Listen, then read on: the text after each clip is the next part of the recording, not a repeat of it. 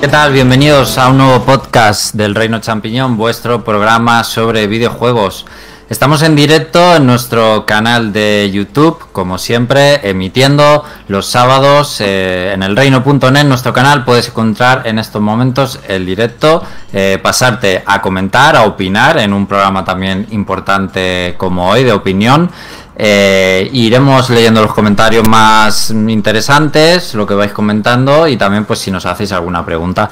Hoy es un programa eh, para hablar del E3, de todo lo que nos ha dejado, de lo más importante, de los juegos que más nos han gustado, de esas sorpresas y también de esas eh, decepciones, pero es un programa para hablar del E3 un poco pues ya reposado, porque ha terminado hace unos pocos días ya, podemos decir, hace cuatro días más o menos.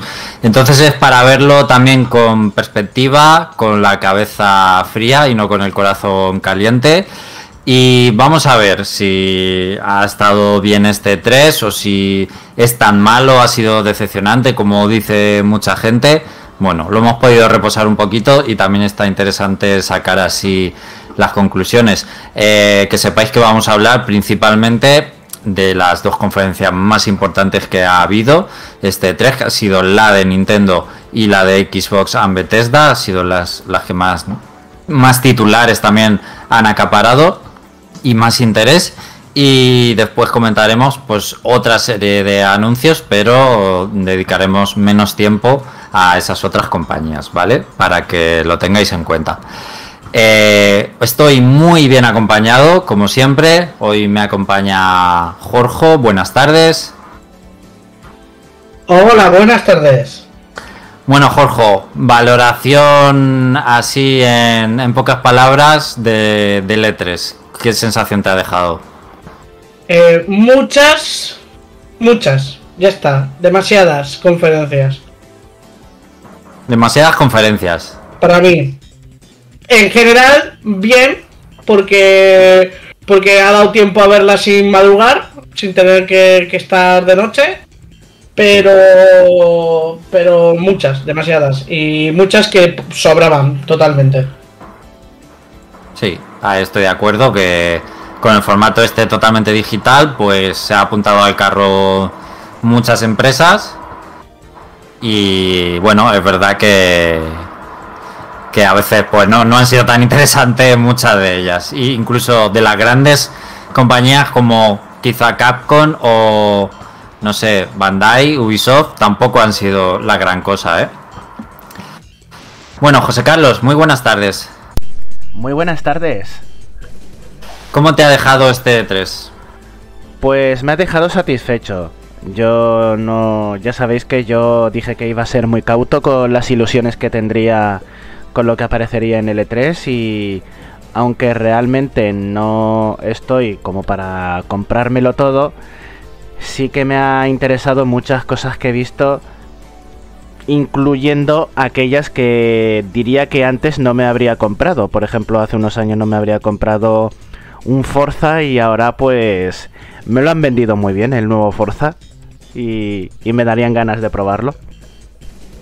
Bueno, nos vas a contar luego después por qué te lo comprarías. Sí, claro. bueno. Muy bien, pues pasamos con Spider, que es el último compañero que me acompaña esta tarde. Buenas tardes, Spy. Hola, buenas tardes. ¿A ti cómo te ha dejado el E3? ¿Qué opinión tienes a nivel general de, este año del E3? A ver, por lado de, Xbox, Nintendo y alguna más, diría algo así como el meme de me sirve. Y, ya está.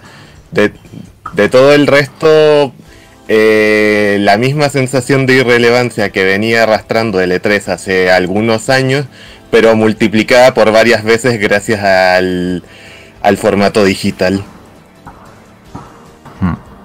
Bueno, la sensación que me deja a mí eh, ha sido buena porque si, si, me centro en los juegos, que al final es lo importante, creo que tenemos gratas sorpresas en esta bueno semana más o menos de grandes anuncios que hubo yo me quedo con el Ring, eh, me quedo con eh, Metroid Dread, me quedo con alguno más que se me está escapando en este momento, no sé por qué.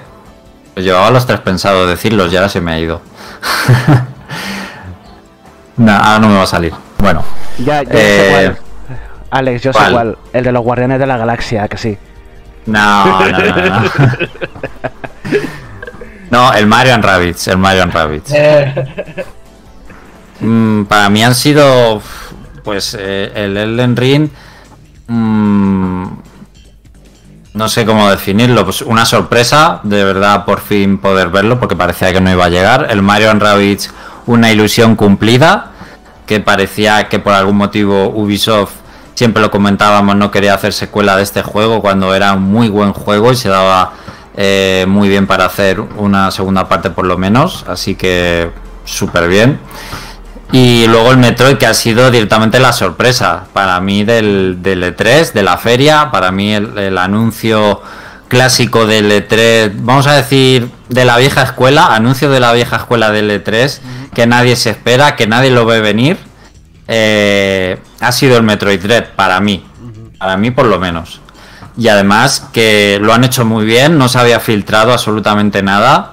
eh, y, y lo tenemos ya en octubre. O sea, te lo han presentado y es que está ya casi preparado el juego. eso Así que eso pa- de que no estaba filtrado, había muchos rumores eh, de que iba a salir. Yo casi me lo estaba esperando un poquillo. Pero bueno, eh, yo eh, luego lo comentaré, ¿vale? Pero todo el que me conozca sabrá qué tipo de reacción he tenido al ver Metroid Dread. Solo diré esa. Lo sabemos, lo sabemos. Y por lo demás, me voy básicamente contento con estos tres anuncios. Ahora, valoración general del E3, creo que ha perdido mucho fuelle, creo que sigue siendo un evento sobredimensionado, que la gente se hace unas expectativas enormes de lo que puede ser y nos viene ya demostrando hace unos años que es simplemente pues un evento más de videojuegos de un evento más de videojuegos al año donde vamos a ver juegos y este año, pues hemos visto simplemente en lo que están trabajando las compañías sin más pretensiones que eso. Al final, compañías como Capcom o Square Enix han sido muy criticadas, pero de verdad es criticable. Ellos venían al E3 a dar bombazos, esas son las pretensiones, creo, de la gente. Y al final, ellas, ellas simplemente te han dado un vistazo en lo que están trabajando ahora mismo. Un pequeño vistazo. Creo que tampoco podemos ser, eh, bueno, castigar tanto en, ese sentido. Y también me ha dado la sensación de que este tenía que haber sido el E3 del año pasado. En el sentido de que he visto poco avance eh, y se nota que ha habido un año de pandemia. Y por ejemplo, en la conferencia de Xbox es que me ha parecido la que tendría que haber sido el año pasado. Eh, la he visto un poco mm, atrasada para lo que supuestamente preparaba Microsoft, pero como digo, creo que es un poco le ha pasado a todas y creo que se ha notado la factura de- del año de COVID y bueno, esto vamos con un poco todavía con el año de retraso, en mi opinión. Y sin más, ya están aquí en el chat comentando tanto Cabeleira como Izanagi. Eh, Cabeleira dice que lo ha visto muy falto de espectáculo. Algunas eh, compañías no se lo han tomado en serio y que a él le ha gustado el Forza, ha sido increíble, la auténtica Next Gen. Bueno, pues vamos a pasar directamente a los bloques, chicos. Eh, José Carlos, ponemos entradilla de noticias y ya pasamos ahí desgranando poquito a poquito.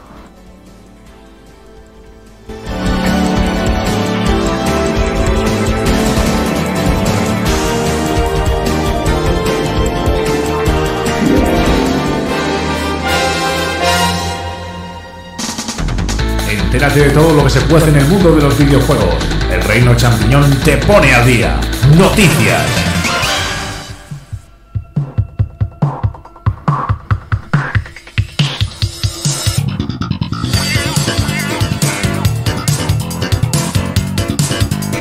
Bueno, vamos a comenzar con Nintendo, que creo que es lo que la mayoría de la gente quiere escuchar. La verdad, siempre decimos, pues al final es Nintendo la que genera más expectación, tráfico y comentarios en redes sociales y demás. Así que, bueno, Jorge, vamos a hablar, mm, o sobre todo vamos a repasar esos anuncios más relevantes y los vamos a ir opinando y también pues iremos haciendo ese balance es eh, de la conferencia de Nintendo. Bueno. Yo quería preguntaros antes, ¿qué tipo de expectativas teníais eh, antes de empezar con la de Nintendo? O sea, ya has dicho que sí, que, había ilusión, pero quiero saber vuestra opinión personal. Yo, pues sí que ya lo dije la semana pasada, esperaba que saliera Zelda 2 y esperaba ver bien Bayonetta, bien Metroid Prime 4. Si bien me vale, eh, me vale que al final fue Metroid, Metroid Dread, de alguna manera hubo un Metroid. Y por lo demás, creo que se ajustó bastante a lo. El, creo que el Shin Megami estaba también bastante cantado. Así que creo que se ajustó bastante a lo que esperaba, incluso con el anuncio del Metroid Dread que fue una sorpresa, creo que sobrepasó un poco la expectativa que yo podía tener. Eh, José Carlos. Yo por mi parte, acordaos que os dije que aparte de que esperaba que se mostrase algo del Zelda Breath of the Wild, la secuela, os dije que probablemente hubiera algo de Mario tipo spin-off, cosa que no me he equivocado, y lo que sí que me equivoqué fue que no que no ha salido nada de Pokémon así secundario, y aparte de eso, pues luego caí en la cuenta que lo quería haber comentado con vosotros antes de empezar a ver el directo de, de Nintendo, que dije, corchos, pero si anunciaron hace un montón de meses que iba a haber DLCs de del Hyrule Warriors, la era del cataclismo y, y, y, quería deciros lo de que había caído en la cuenta y al final, fíjate, ha salido un DLC que me esperaba bastante más de dicho DLC que es una cosa bastante obviable dentro de todo lo que se anunció. Sí, sí. Y, y, y, aparte de eso, pues sí que quería haber visto Metroid Prime 4, pero que eso está ahí muy lejos. Y donde faltó Metroid Prime 4, pues el alegrón que supuso Metroid Dread sobre todo diciendo, jolines, si es que es el es el Fusion Returns, que ya os lo dije en Petit Comité. Ya, vamos, lo dije. vamos a llegar a Metro, no os preocupéis. Sí, sí, de, de eso, pero lo, lo dicho, quería haber visto Metroid Prime 4 y, y me quedé con las ganas. Bueno, eso yo creo que todos. Eh, Spy, ¿qué, qué, qué, qué, Eh. de ahí vas a ver la, la de Nintendo? A ver, eh, la creo que la semana anterior dije que no tenía grandes expectativas más, Pero- más allá. Pero, pero yo me refiero más al, al, al- Me gustaría que saliera eso o una expectativa. No, no, ya sé que todos íbamos con expectativas bajas porque Nintendo va con la decepción por delante. Pero, pero eso, con, con qué idea aparte de, de ilusión o así, o a ganas de ver algo. Mm, lo, es, es decir, di- digamos que me fui eh, acotando la idea poco, pocos minutos antes de empezar la conferencia. Básicamente que hubiese juegos de Nintendo eh, pa- para este año. Va- varios juegos de Nintendo para este año. Que mm, la conferencia no diera esa sensación de partner showcase glorificada que tuvo el Nintendo Direct de principios de este año, por ejemplo. Y, y, y me ha sorprendido un poco con, con algunos anuncios, con, como ese WarioWare, como el Advance Wars, Mm, eh, y, y, sobre todo, y como ya no es sorpresa para absolutamente nadie, como con el Metroid Dread, porque eh, tengo que confesar que Metroid Fusion es de los juegos que más veces me he pasado en mi vida. Aunque, aunque tampoco es muy largo, pero, pero, pero estoy... di- digamos que desde que revelaron el, el Smash Bros. Ultimate en el E3 de hace como tres años atrás, no tenía una es- ese subidón de, de adrenalina en una conferencia de Nintendo. Llámese Nintendo Direct, llámese E3, llámese lo que sea. Mm. Pues nada, pues eh, es que es eso, porque al final yo creo que todos, yo más que nada para, para confirmar que efectivamente todos íbamos un poco con las mm, expectativas muy bajas y al final yo creo que se cumplió lo que empezaron diciendo en la, en la conferencia de que cada uno iba a tener, cada, cada jugador iba a tener un título que, que le iba a gustar, por lo menos uno. Y yo creo que en este sentido sí que han acertado, mm, por lo menos por mi parte. Y, y yo, oyendo vuestra opinión, yo creo que también han, han acertado ahí. Eh, vale, pues la conferencia la abrieron no con un juego, sino con, con un nuevo personaje para el Smash, que es Kazuya de, de la saga Tekken. Que la verdad, eh, yo en particular no me hizo ilusión, pero tampoco me disgustó. O sea, lo vi y dije, pues encaja, no sé, a mí me encajó, a mí me, me, vino como, sí, pues está, está eh, el, el Terry Bogart eh, de, de del, eh, del King of Fighters, está Ryu, está Ken, yo creo que se- ahí se echaba un poco, dentro de los juegos de lucha se echaba un poco en falta eso, un, personaje de Tekken o incluso de Mortal Kombat, pero bueno, de Tekken está bastante bien. ¿Qué, qué opináis de este personaje? A ver, eh, yo, yo creo, a ver, yo pienso parecido a ti que encaja dentro del plantel, pero me sorprendió porque, mm, al menos para mí, me parece un personaje muy PlayStation y, digamos, muy, muy asociado a, a- a PlayStation, un poco ta- tal vez como Cloud. Y, y- y digamos que, que pensé que no iban a repetir un- un- una jugada como esa en, en un Nintendo Direct. Bueno, pero déjame matizar que por lo menos hemos tenido Tekken en, en 3DS y en Game Boy Advance, si no me equivoco.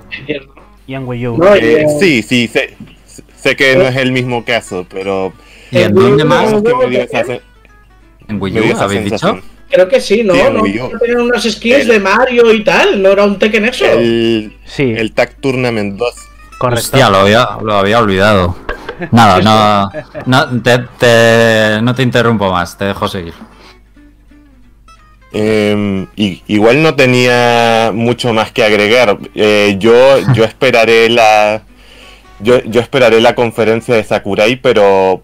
Pero un poco por, porque es Sakurai y porque se ve interesante de controlar como, com- como muchos personajes de Smash, pero tam- tampoco es que, que me haga nostalgia ni nada así. Mm, José Carlos. Yo por mi parte, a mí me ha parecido un buen agregado al plantel. Lo mismo que vosotros, no me ha vuelto loco de, de decir, de esto de ya comentarlo en directo con vosotros, la ilusión que me hace. Y la verdad es que reconocí eh, el tráiler, no me quiero echar flores, pero dije, este es, este es de Tekken, porque es el... Porque reconocí el ending inmediatamente, a los 5 segundos con el Ganondorf ahí derrotado y llevado así de esa manera, es que ese ending es mítico. Y bueno, respecto al personaje, pues eh, la verdad es que yo me esperaba a Heihachi, al padre de, Kazuya. Porque yo creo que Heihachi eh, es más, yo lo considero más representativo de la saga Tekken que él. Pero claro, en Tekken 7 es que mm, tiene muchísimo protagonismo Kazuya en cuanto a la trama. Le dan mucho énfasis a, a, a Kazuya, sobre todo por el final de lo que es la, el modo historia. Así que por esa parte reconozco que, entiendo que hayan puesto a Kazuya en lugar de a Heihachi. Por lo menos me conformo de que aparezca en el escenario que va a venir incluido con, el personaje. Y por otra parte, eh, espero que, sea un personaje súper técnico enf- enfocado a llaves al estilo Tekken, ya que tenemos los movimientos más clásicos de los Fighter 2D con Ryuken y, y Terry. Yo me espero eh, esos movimientos súper largos, los combos con, eh, con esas llaves combinadas de dirección y golpes que han hecho famoso a Tekken y que harán que el que las domine sea pues un auténtico terror en el online del Smash Bros. Yo me quedé un poco también lo mismo que habéis dicho todos, que ni mucha ilusión, tampoco decepcionado, me dio un poco igual.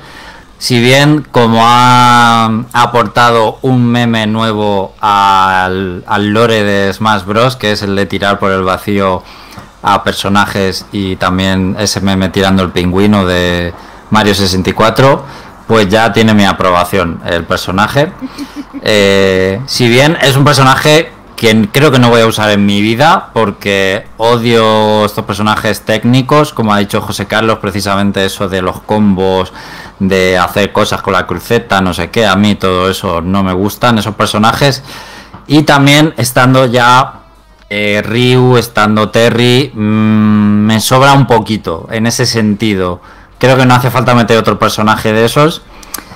También estoy un poco de acuerdo con una, con una frase que, es bueno de, un usuario que, que, alguna vez se ha pasado por el chat, que es Locualo, que también me comentó, me comentó algo eh, eh, por WhatsApp y que dijo que, que, la gente quiere la gracia del Smash Bros. es ver personajes eh, que, que, normalmente no los verías luchar, luchar en un combate, no lo verías en un juego de lucha, pues dándose todos de tortas y que, haya personajes como Ryu o Kazuya pues le quita un poco de gracia a esta a esta cosa que tienes más Bros que te ves a pues a Mario a Peach a King K. a Diddy Kong pues pegarse no y ahí también estoy un poquito de acuerdo pero como hace mucho que el saco del Smash Bros se abrió ya tanto pues nada tampoco tampoco me ha parecido muy alarmante eh, solo queda un personaje y veremos quién es, la verdad. No sé si habrá será una super sorpresa o será algo bastante tradicional. Yo de, haber cogido un personaje de un juego de lucha, eh, insisto que hubiera ido más a eh, en plan Scorpion de Mortal Kombat. Yo creo que me hubiera gustado más. No sé, porque me parece más, más carismático, no sé, es que yo juego más a Mortal Kombat que a Tekken. Pero, pero no sé, sin más. Eh, no sé si Spike quería decir algo. Sí. Eh, en, realidad lo que quería decir era una respuesta a una cosa que dijo José, pero lo que, lo, que dijo Alex, digamos que estoy bastante de acuerdo con lo que dice, o al, o al menos digamos que... Sí, digamos que sigo esperando para el sexto personaje algo, digamos, inesperado por parte de Sakurai y, de hecho me, eh, me hace acordarme de una teoría que, vi en YouTube que dice eh, que, el, que el pase de, luchadores número 2 está hecho homólogamente al pase de luchadores número 1. E, es decir, que cada personaje del pase 1 tiene su homólogo en el pase 2.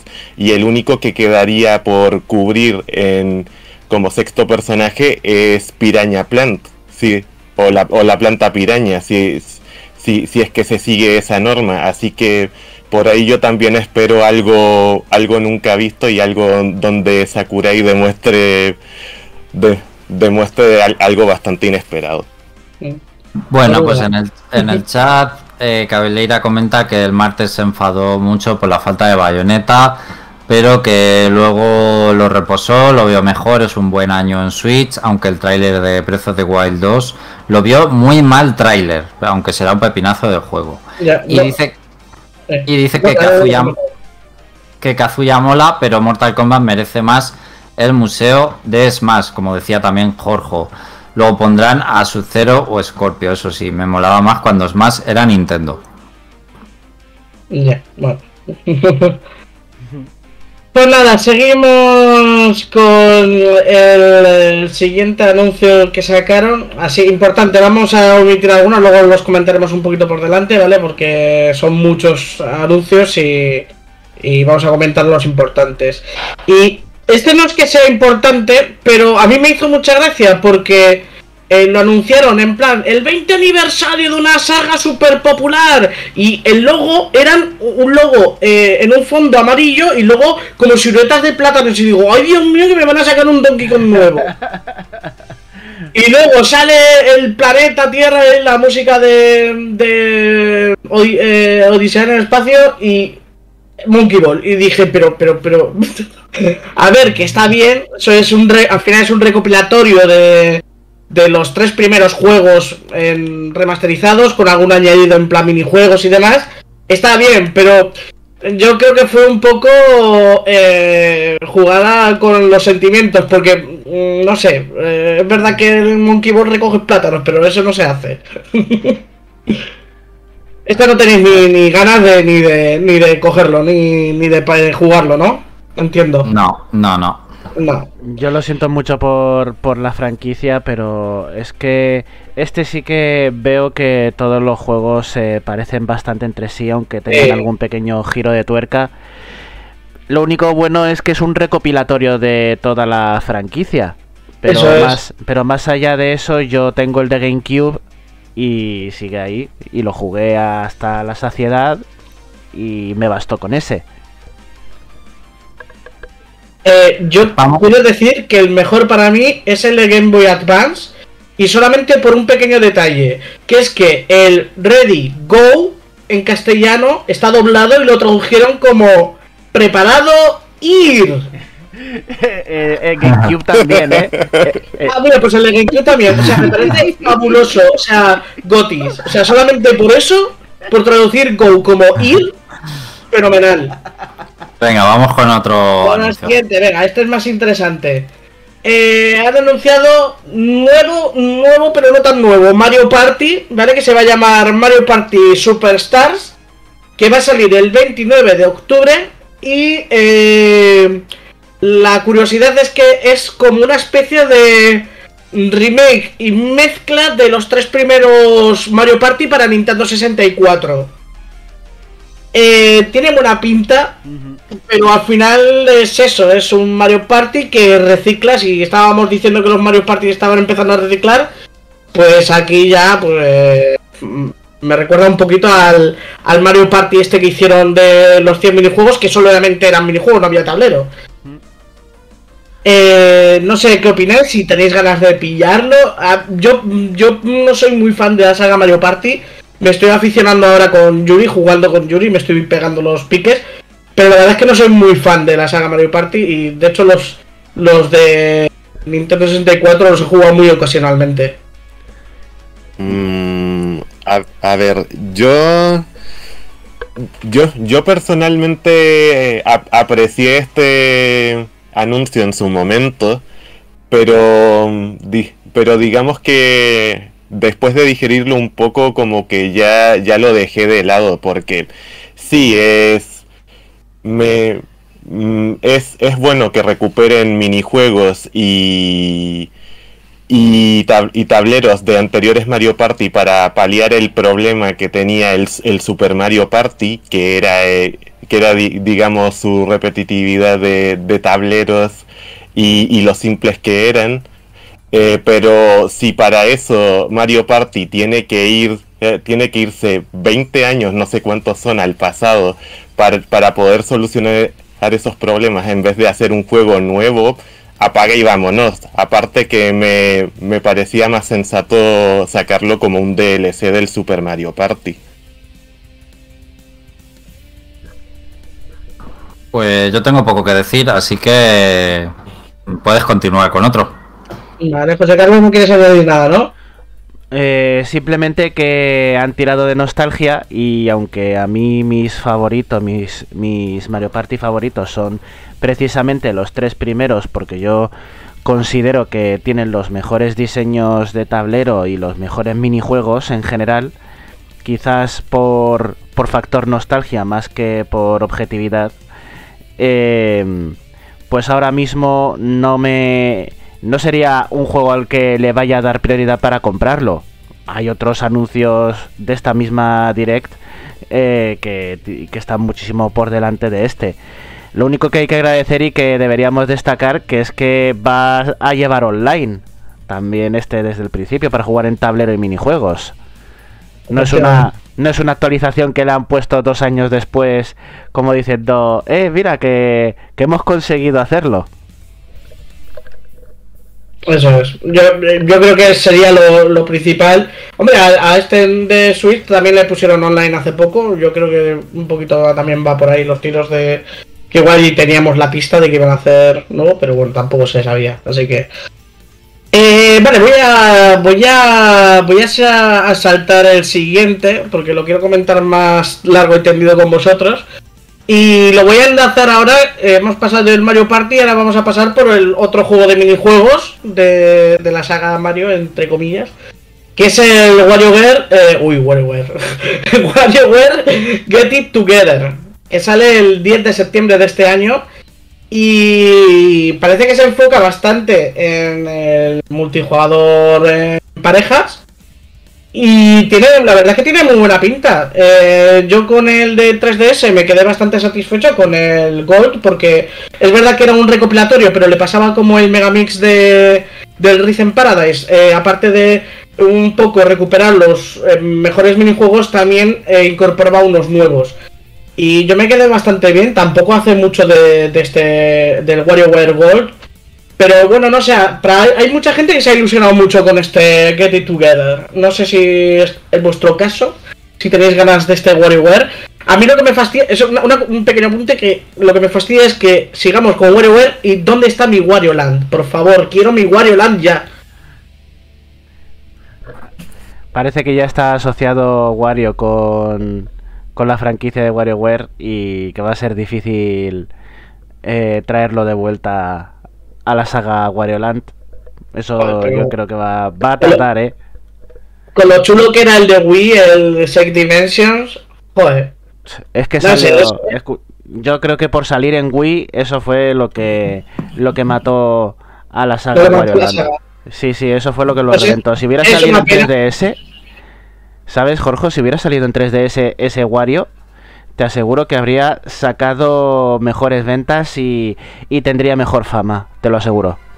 Pues seguramente, pero es que además es que tenía unas unas cinemáticas anime súper chulas, la jugabilidad era súper divertida. No sé, pues bueno, pues WarioWare tenemos, no sé qué opina eh, Alex. Yo, eh, tanto el Wario como el Mario Party son anuncios que me dejan bastante indiferentes. Si bien pues son juegos que sé que Nintendo tiene que sacar y que tienen su público. Y me alegro por el WarioWare porque creo que tiene muchos fans y les ha hecho mucha ilusión este anuncio. O sea, Andrés, por ejemplo, no está hoy, pero es un auténtico fan de esta saga y está encantado con el anuncio. Pero bueno, Spybar puede decir algo más interesante. Eh, Spy es feliz, nada más. Eh, eh, no, a, ver, eh, desde el de Wii que esperaba un WarioWare para sobremesa, porque jugué al WarioWare Gold, pero me, me, faltó mucho lo de, lo de jugar con más gente en un televisor, que eso lo disfruté muchísimo con el WarioWare Smooth Moves de la Wii. Así que me alegro que aparte de que, de que sea posible eso nuevamente, vaya a tener modo cooperativo, aunque sea para algunos modos o algunos microjuegos. Es, eso sí, lo, lo que vi es que eh, reclamar mucho a la gente, y creo que tiene, tiene cierto sentido, es que estando el modo cooperativo ya sería la hora de que WarioWare tuviera un modo online pero bueno, e-, ellos sabrán. Eh, por, cierto, yo también jugué al, al Wario Land eh, de Wii. Y, y, bueno, aunque no, no, me, no, me, no me dejó tanta, tantos recuerdos como a otros, y, igual me, me, gustaría que retomaran esa saga. La, la vi bastante interesante. Bueno, Cabeleira en el chat dice, sacar Mario Party a la vez que Wario, no lo entiendo, son dos juegos de multilocal familiar, me parece dividir ventas y hacerte la autocompetencia. También damos la bienvenida en el chat a Ragnar San. Pues, pues fíjate lo que dice, a ver, yo entiendo que lo dice porque al final son juegos que se basan en minijuegos pero yo creo que cada, cada saga tiene su público, ¿no? Yo no sé, yo soy más. Yo WarioWare, eh, WarioWare sí que lo jugaría tranquilamente, pero un Mario Party igual me, pesa más eh, querer empezar una partida porque es un tablero, son 20 rondas o 10 rondas, no sé qué, y al final son. Tienes que dedicarle mucho tiempo y el WarioWare es un poco más. Ya, a jugar, pipa, pipa. No sé, yo creo que cada, cada uno tiene su, su público, pero bueno, igual tiene un poco de razón, la verdad. El WarioWare yo creo que se presta muy bien a jugar en solitario de todas Eso formas. es, eso es. Y no y el Mario Party no tanto. Eso es. Bueno, pues vamos a pasar Sí. con el siguiente anuncio, que este ha sido, pues, no sé si ha sido, yo creo que ha sido una gran sorpresa para muchos. Eh, igual sí que había rumores de ello, pero eh, van, a, eh, van a sacar para el 12 de noviembre eh, la siguiente entrega de- del spin-off de Persona, que es Shin Megami Tensei 5. que, eh, eh, para que lo sepa, para que no lo sepa, Persona es el spin-off, pero, pero es que es más conocido Persona, es que ya se, la, se la ha comido la, la, la subsaga, se la ha comido totalmente. Sí, yo creo que estaba esperado que apareciera este juego, incluso creo que ha habido informaciones en ese sentido.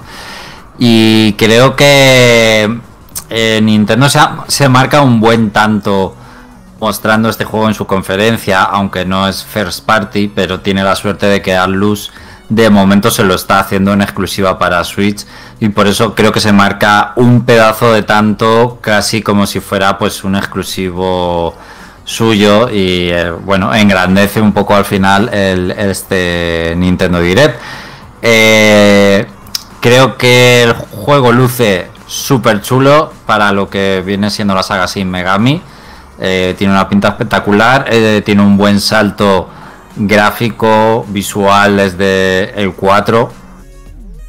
Eh, y bueno, tiene un poco, lo comentamos ahí en nuestro grupo de WhatsApp, que tiene un poco de estética visual los menús que recuerdan al Tokyo Mirage eh, Fi- Fire Emblem eh, de la Wii U, bueno, que también ha salido en Switch, pero quitando esa estética de los menús, mm, creo que tendrán poco que ver. Por lo demás, tiene una pinta estupenda, pero no es el tipo de juego que yo puedo enfrentar a corto plazo por la duración que tiene. Es demasiado largo para lo que yo me puedo permitir ahora, pero bueno, eh, tiene un- una pinta muy, muy buena. José Spy, ¿queréis añadir algo? Sí, yo sí. Que, que como juego de Pokémon me parece mejor alternativa que espada y escudo, ¿sabéis? la verdad es que sí, oye, fuera coñas.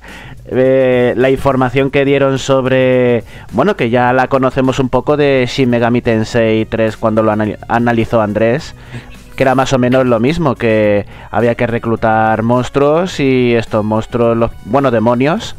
Y estos demonios luego podías eh, mejorarlos, que suban de nivel, combaten contigo, puedes fusionarlos para obtener eh, demonios superiores, o sea que eh, son cosas súper interesantes.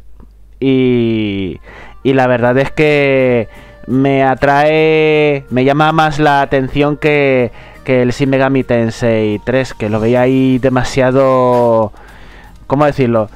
Con una tónica muy, muy funesta, muy negativa. Y este parece, pues, que también es eh, posapocalíptico y mm, en un mundo destrozado, pero que el protagonista o la protagonista, porque no sé si es un chico extremadamente guapo o una chica, ¿sabes? Eh, que, que lo veo que no está tan amargado como el protagonista del, de la tercera parte. Y eso ya me no me tira tanto para atrás. Eh, sí, eh, suscribo casi todo lo que dice y, bueno, también es cierto que se había que, se había dicho, bueno, se había filtrado la fecha, pero algo que no se filtró y que ha llamado mucho la atención, de hecho, es el aspecto del, protagonista que no se conocía y, y, y par- y para algunos, di- digamos que les ha llamado la, atención sobre ese juego, tal, tal vez en forma de meme, pero, per- pero no deja de ser que, que, que en principio una cosa tan, tan, tan banal haya, haya, haya llamado tanto. Eh, por, por cierto, creo que alguien dijo en el análisis de Andrés que este juego lo hace el mismo equipo que hizo en su momento el Shin Megami Tensei 3. No sería yo. Pues supongo, Supongo que sí, no, vamos, no lo sé, pero yo creo que sí. Eh, ni idea. Eh, Izanagi, que es fan de la saga, dice en el chat que al escuchar la descripción del juego me dio la sensación de que se parecía mucho al Shin Megami Tensei 3. Tal vez ha sido por eso que han decidido remasterizarlo eh, para la salida del nuevo juego. Mm. Pues bueno, pues pasamos, pasamos si queréis al siguiente, al siguiente juego de que tengo aquí en la lista. Y es eh, un port de, de, de un juego de Wii U que es el Project Zero eh, Maiden eh, of Blackwater, eh, que va a salir en 2021, no han dicho una fecha exacta, han dicho en 2021. Y ya está. Eh, pues eso, creo que es que, no conozco muy bien esta saga, la verdad, que aquí igual el experto sería Félix, pero como no está hoy con nosotros, pues no sé si queréis vosotros añadir algo más a esto. Bueno, pues que para los fans ha sido doble alegría. Primero porque era uno de los ports de Wii U eh, que quedaban por hacer. eh, de, los pocos. Y como ya sabéis, mucha gente no pudo jugar los exclusivos de Wii U. Y claro, pues este juego se les había quedado en el tintero. Y es que no solo va a salir en Switch, sino que luego supimos que va pues a todas las plataformas. De hecho, va tanto generación de Play y Xbox eh, vieja como la nueva. Eh, también PC, también Switch. Entonces, bueno, lo vais a poder jugar donde queráis. Y por mi parte, poco más. Eh, sí, es, es. Eso, eso en particular me ha llamado mucho la atención porque hasta donde yo tengo entendido, la propiedad intelectual de Project Zero es compartida entre, entre Koei Tecmo y Nintendo. Así que o eh, es posible que Nintendo haya cedido la licencia para que, para que se distribuyan más plataformas. No sé si como el caso de la licencia del Wonderful 101 para, para, para que saliera en Play, en Play 4, en PC y, y, en, y en Switch. Pero es esa, digamos que leyendo ciertas opiniones es lo que más he escuchado. Venga, pues seguimos, Jorge. Con el siguiente. A ver, ahora viene uno que cuando estuvimos haciendo el programa anterior dijimos, ah, pues estaría muy bien que Ubisoft sacara este juego con Nintendo y tal. Y al final se han cumplido nuestros deseos. O sea, la magia del, del E3 todavía existe. Que es el Mario, Mario and Rabbids Spark of Hope. Que va a salir en 2022. No hay fecha exacta. Pero se ha podido ver un poquito cómo va a ser el juego. Yo la verdad es que lo espero bastante. El primero fue muy chulo. Y este parece que añaden cositas. Pequeñas cositas, pequeños detalles que se han visto. Por ejemplo, que ahora las batallas entras en un escenario, nada más tocar al enemigo. Eh, los. No sé cómo será muy bien el, el, el, control, porque ahora no parece ser por casillas. Ahora parece ser más por un área en donde te puedes mover. Exacto, eh, es, por, es, es, por, área. Es por área, entonces tiene muy buena pinta y luego también eh, lo que más me ha gustado del tráiler es, y lo que yo creo que va a dar mucho, mucho juego al juego, nunca mejor dicho, es eh, Rabbit Estela o Rosalina en... Sí, en, en, en, en yo creo que, que pasa un juego igual de divertido que el primero y creo que va a tener suficientes mmm, cambios. Yo creo que han aprendido también un poquito de, del anterior. Y, y, la verdad es que yo por lo menos lo espero con ganas, ¿eh? Yo, yo la verdad me quedo me quedé muy satisfecho con lo que vi. Hombre, a ver, también es cierto que no lo vimos en esta conferencia, lo vimos en la de Ubisoft. Pero había que, había que mencionarlo, vamos. Sí, a mí me hizo muchísima ilusión. Además, es de estas predicciones que que como hicimos en el programa pasado, que lo dijimos mucho, que ojalá la secuela, que hacen la predicción, pero no tiene demasiada ilus eh, demasiadas ilusiones o certezas de que vaya a pasar de verdad, como cuando yo digo una segunda parte de los Odyssey, que lo digo ahí, pues lo dejas un poco en el aire, ojalá. Eh, yo creo que no dábamos mucho crédito a que fuera a ser verdad porque eh, habían pasado ya, han pasado unos años eh, no se había dado ningún tipo de pista, no se había filtrado nada en ese sentido, parecía que se habían olvidado de él, pero no. Entonces, contentísimo porque es muy buen juego el primero, este espero que sea mejor, si cambia las mecánicas de los combates le va a dar otra vuelta para que no sea exactamente lo mismo. Y ya en el tráiler te deja claras las intenciones, que va a apostar de nuevo fuerte por el humor, con no solo Rabbit Peach, que ya prácticamente es más protagonista que Mario, es lo que hemos podido ver. Eh, sino con esta Rabbit Stella, que bueno, que, tiene muy buena pinta. Eh, este es un sol, pero como una casa. De estos que ya no quiero ver absolutamente nada más. Quiero que me digan la fecha. Es el año que viene. eh, y comprarlo y jugar. Porque es de estos que sabes que se vienen a casa eh, y lo compras a ciegas. Eh, sol- solo una cosa que, que decir más. Qué pedazo de cinemática. Ya, ya sé que la cinemática se presentó en la conferencia de Ubi, aunque se presentaron pedacitos en la conferencia de Nintendo, pero me, me pareció brutalmente hecha y un paso más allá de lo que mostraba el Mario Plus Rabbids Kingdom Battle. Es, es, eso sí, espero que el juego final sea tan espectacular como eso. También comentar que, que el creador del primero sigue es- estando en esta secuela, que es eh, eh, David Solani o algo así, o Davide Soliani. David Soliani, vale. Conocido como el, el hombre que lloró porque Miyamoto le, le dijo que, que estaba muy agradecido a trabajar con él. Sí, y se confirmó también que Grant Kirkhope también estará en la banda sonora, así que no podemos pedir nada más. Pues es que eso, eso es brutal, eso es brutal. O sea, que pase eso es brutal. Notición. Sí, sí. Y voy a decir una pequeña detalle que el, el otro, el otro, mm, el otro tío que, que, que también estaba hablando de este juego, eh, solamente el detalle en la conferencia, que creo que fue la de Ubisoft, cómo bajó, cómo le hicieron bajar las escaleras, que era frame por frame y, y me pareció súper divertido eso. No sé si os fijasteis. Oh, pues no. Ah, pues luego buscáis de- el, el trailer de- del juego un poquito después, creo que fue la de Ubisoft, de que pusieron un, un momento donde salían en el estudio cómo estaban haciendo el juego y demás, y hicieron un cambio de plano, pero en plan como que la cámara estaba moviéndose como por frames. Y el tío, y había un tío que bajaba las escaleras frame por frame, entonces como, como si estuviera quieto pero bajando las escaleras. Y ese momento quedó súper ridículo y dije, maravilloso, es mágico ese momento. Súper recomendado. Eso no me fijé, pero bueno. Luego, luego eh, lo paso, es un descojone. Es, o sea, es una cosa de estas que las ves, no te fijas, pero cuando te fijas, hace mucha gracia. te partes.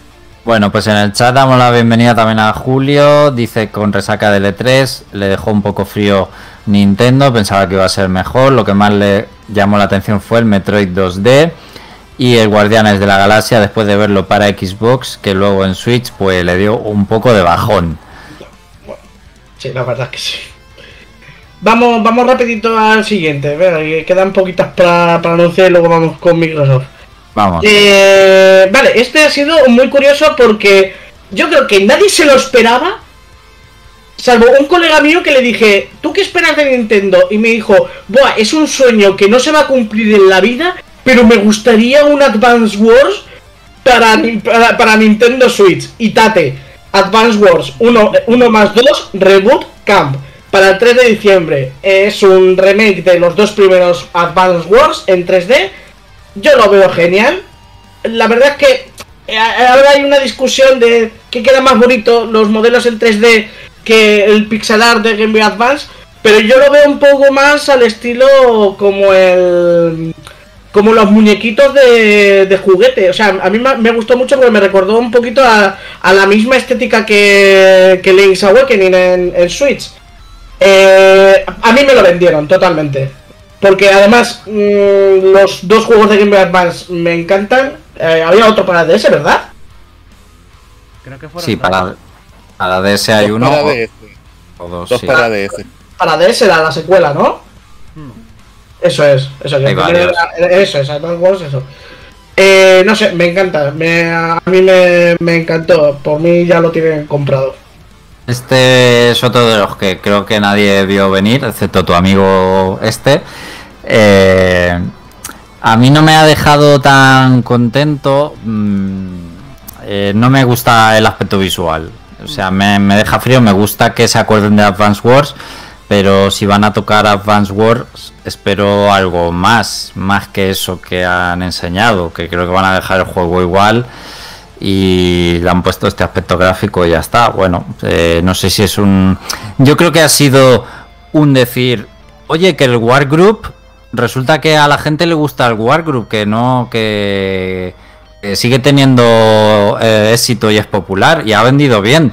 Wow, pues es que tenemos ahí Advance Wars, vamos a hacer algo, venga. Vamos a hacer un remaster de estos dos y si funciona bien, ya nos pensamos en hacer un nuevo juego de Advance Wars.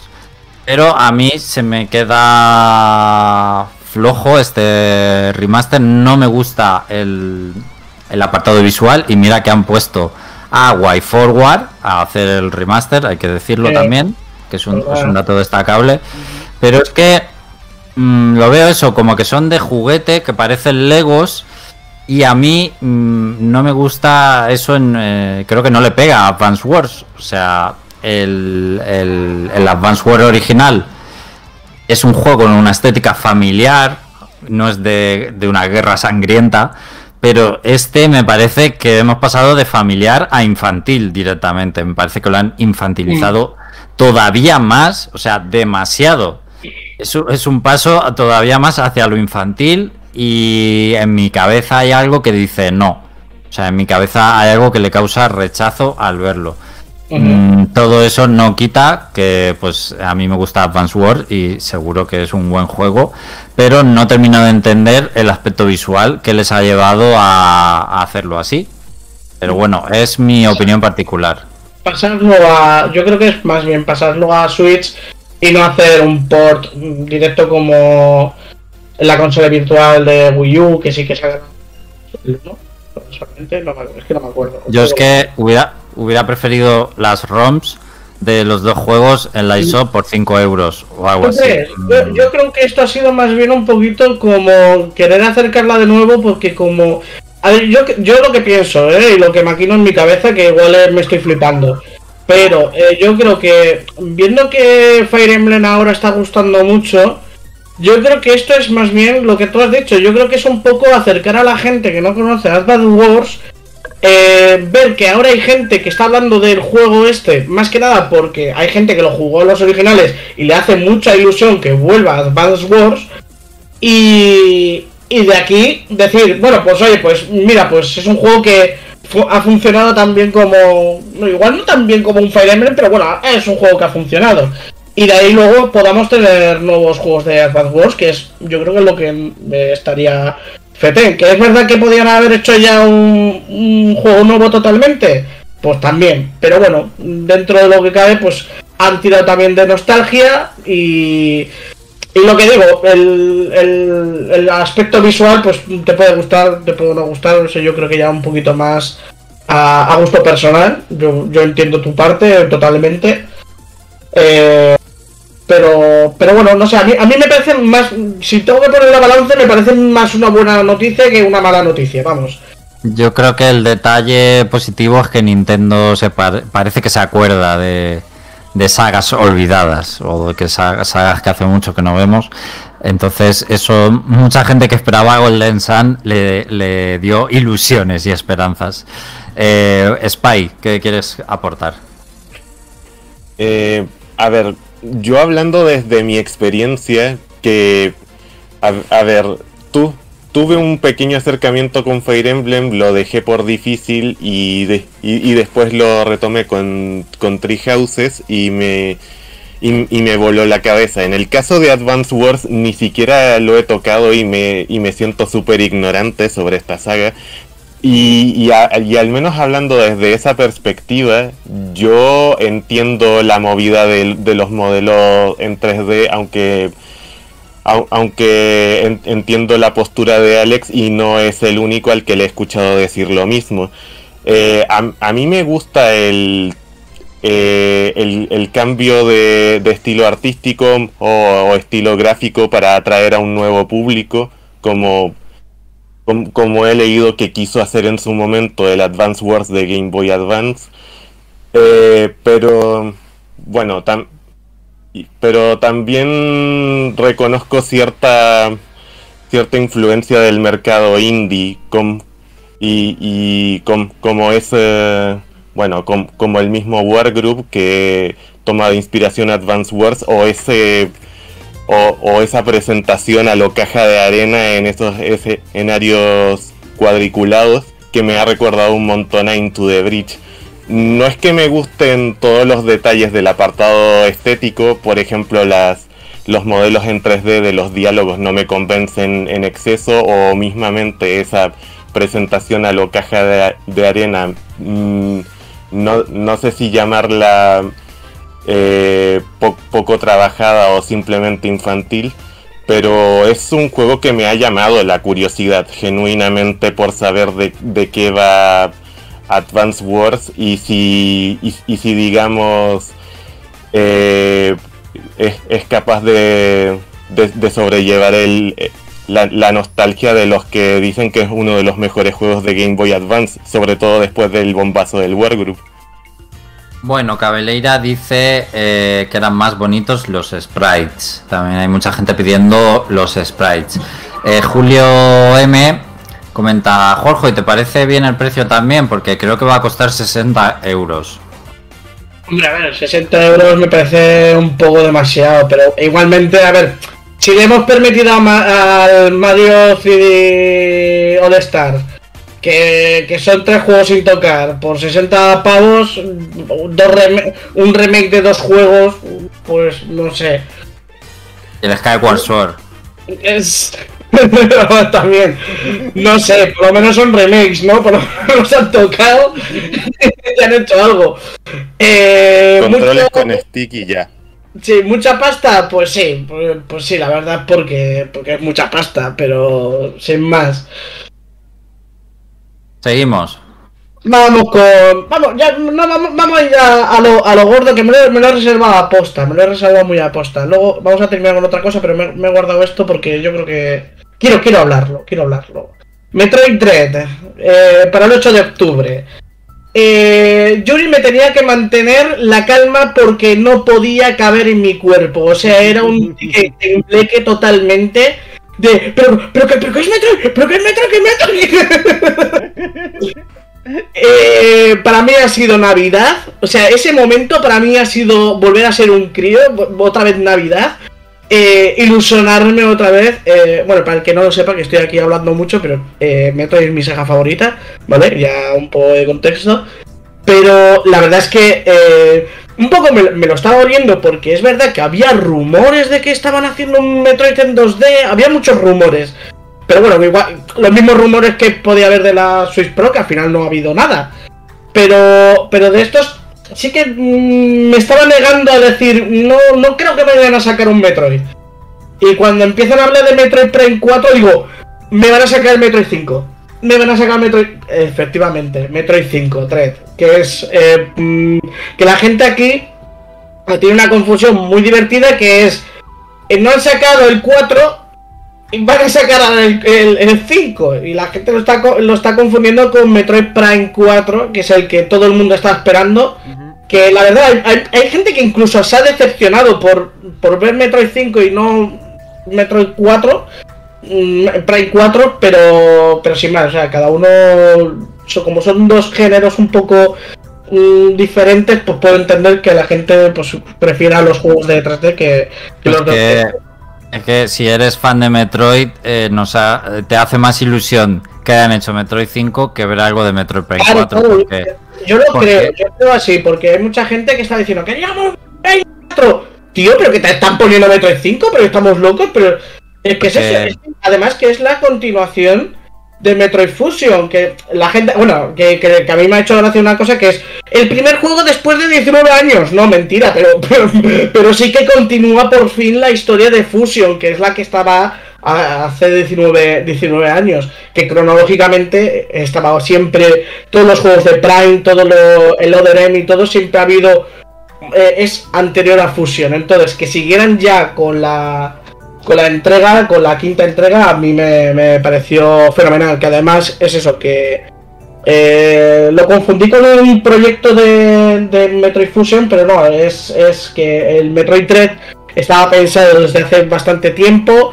Nintendo lo ha cancelado un par de veces y al final con- cuando hicieron el remake con Mercury Steam, que también son los que hacen este Metroid Dread, eh, cuando empezaron a trabajar con el Samus Returns, eh, les gustó la idea y siguieron con Dread. Y oye, mira, ahora tenemos ya la conclusión de esta trama, no saga, de la trama, de, de- de la trama, de la trama principal, nunca hemos dicho. A mí la, historia, la, la historia de este desarrollo me parece brutal, absolutamente, pero eh, antes, eh, con el Metroid Prime 4, yo estoy medio tranquilito, aunque no hayan mostrado nada. ¿Por qué? Porque nos han tenido informados mm, del desarrollo. No muestran nada porque no están preparados para mostrar nada. Eso lo compro. Sé que Nintendo... eh, Ahí hay una frase muy famosa de Miyamoto que bueno que es algo así como un juego malo eh, ¿cómo es? Eh, Un, un juego lanzado Sí. tempra- tempranamente Un juego malo va a ser malo por siempre. Sí, y exactamente. Y si tú trabajas en eh, retrasas el juego para hacerlo mejor, pues va a salir algo bueno para siempre. Siempre va a quedar ahí. Y con Metroid Prime 4 nos, ya sabemos que sufrió un reinicio del desarrollo. Eso es algo... Pues es- eh, tiene un impacto súper fuerte. Se ha reiniciado el desarrollo. Eh, y por lo menos te han dicho que están trabajando en él. En este Nintendo Direct no olvidemos que nos han dicho que siguen trabajando en Metroid Prime 4 y además lo está haciendo Retro Studios. Por eso estoy medio tranquilito. Eh, con el que no estoy nada tranquilo es con Bayonetta 3. Porque es que no están diciendo nada. No están diciendo mm, mensajes de estos de hoy no os podemos mostrar nada de este juego. No, es que Bayonetta solo 3. eso. Uf, me da No miedo el, Ba- el Bayonetta sino- 3, tengo miedo. No solo eso, sino que además la movida que ha habido con Camilla. Porque un par de horas antes de que empezara la, la direct, el Camillo sacó una foto a dos, a tres Nendoroid de, de bayoneta. Y dice, dentro de unos pocos haré un unboxing de esto. O sea, dos, tres muñequitos de, de, de, de bayoneta. Y luego la gente se empezó a ilusionar porque creía que iba a haber bayoneta. Y no hubo bayoneta. Y es en plan, mm, tío, es que lo siento mucho. A mí Camilla me cae muy mal. Me parece, me parece un desarrollador. Como desarrollador me parece fenomenal. Pero como persona me parece. A, Un a mí sí, a mí me cae bien. Jorge Dicho lo cual. bloqueado. ¿Jorge qué? Jorge bloqueado en Twitter. Sí. No, pues no estoy bloqueado. No estoy bloqueado porque ni ganas tengo de, de, de- de mencionar este. Pues, pues, di- dile cualquier cosa y te bloquea. Sí, dicho claro. lo cual, dicho lo cual, eh, lo de Metroid me parece genial. Es eh, un nuevo Metroid eh, después de 19 años que hace que salió Fusion. El Samus Returns, recordamos que es un remake, no es un título nuevo de Metroid. Y hace 17 años que quisieron hacer Metroid Dread. Hace 17 años que Sakamoto se puso a trabajar en Metroid Dread, pero mm, en Nintendo DS y no veía que la consola tuviera la potencia necesaria para hacer lo que él quería. Después llegó Mercury Steam, que yo creo que el contacto con Mercury Steam se produce por su buen trabajo realizado en el Castlevania Mirror of Fate para 3DS, donde hacen un Metroidvania de puta madre para 3DS. eh, y ellos cogen confianza para hablar con Nintendo y hacer un, posible el remake de Metroid 2 que es un poco el que necesitaba un lavado de cara de todos los Metroid que hay, pues más urgente. Eh, y Nintendo confía en ellos. Samus Returns es muy, muy buen juego. Está genial para Nintendo 3DS. Y esa es la gotita eh, para que por fin Sakamoto vea que gracias, gracias a Mercury Steam, porque eso es así, gracias a Mercury Steam por fin puede sacar Metroid 5, Metroid Dread y completar eh, este arco argumental que como ha dicho Sakamoto este sería el último de una de una saga. No es que vaya a ser el último Metroid, pero sí está, como ha dicho él, esta relación eh, peculiar entre Samus y los Metroid que terminaría en Metroid Dread y ya veremos qué depararía, pues qué aventuras vienen. Pero, joder, pues me gusta muchísimo porque además el Samus Returns pues estuvo muy bien. Eh, si está Mercury Steam, que es un estudio español, pues parece que no, pero da más orgullo y da más gusto que esta historia, ya ves, en- entre japoneses y japoneses que eh, españoles y japoneses, que no puede ser quizá las culturas más diferentes, incluso a la hora de desarrollar, seguramente las visiones sean totalmente diferentes. Entonces yo estoy eh, encantadísimo. Dicho lo cual, eh, yo creo de Metroid Dread espero un buen juego, un juego muy notable como fue el Samus Returns, pero no espero un lanzamiento a lo, por así decirlo, Breath of the Wild, a lo Mario Galaxy, a lo eh, Fire Emblem Three Houses, que he nombrado entregas que quizás son el máximo exponente en su saga. No espero un juego tan brillante, simplemente eh, que ojalá luego al final lo sea, quiero decir, ojalá nos llevemos la sorpresa de que, hostia, han hecho el puto mejor juego de Metroid de la historia, en 2D, ojalá. Pero eh, creo, creo que va a ser, pues eso, un siguiendo un poco la estela de Samus Returns, pues un juego que del 8 no va a bajar y que sobre todo el que le gusten los Metroid creo que nos va a dar igual todo eso si es eh, de 8, de 9, de, de 10, si a la gente, si hay gente que no le gusta, los que nos gustan los Metroid en 2D, estoy seguro de que nos lo vamos a pasar genial con el juego y mm, no pido más. Y creo que eso lo vamos a tener. Simplemente divertirme con un juego de Metroid y ya está. Y mm, lo digo también porque creo que está recibiendo pequeños comentarios críticos, alguna gente no le termina de gustar según qué cosa. Bueno, eh, yo lo que tengo que decir es esto, que creo que si te gusta Metroid, te lo vas a pasar de puta madre con él y la evidencia, las evidencias están ahí por el trabajo de Mercury Steam. Yo, yo creo también que muchos de los comentarios que he leído no es que vayan de forma despectiva al juego directamente, sino pequeños datos, pero también veo que hay mucha gente como que desconoce realmente la saga. O sea, como que sí, he oído hablar mucho de los Metroid, pero no sé qué es Metroid. O sea, realmente, que yo creo que lo he visto mucho en estos días, muchísimo. Y, nada, pero mm, eh, lo que dices, o sea, el que es fan de Metroid, que se ha jugado a todos varias veces incluso, eh, lo va, yo creo que lo va a disfrutar mucho, sobre todo ya también por este cierre que, que tanta gente pedíamos, yo, incluido, el, el joder, sacar un Metroid 5. Vamos a ver cómo termina esta historia.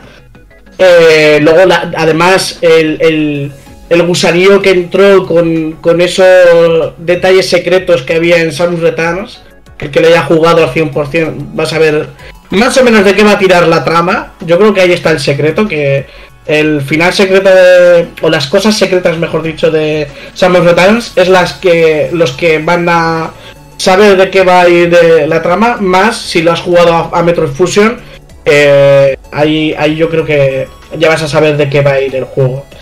Y Vale. la verdad es que me Sí. parece, a mí yo visualmente me parece muy chulo.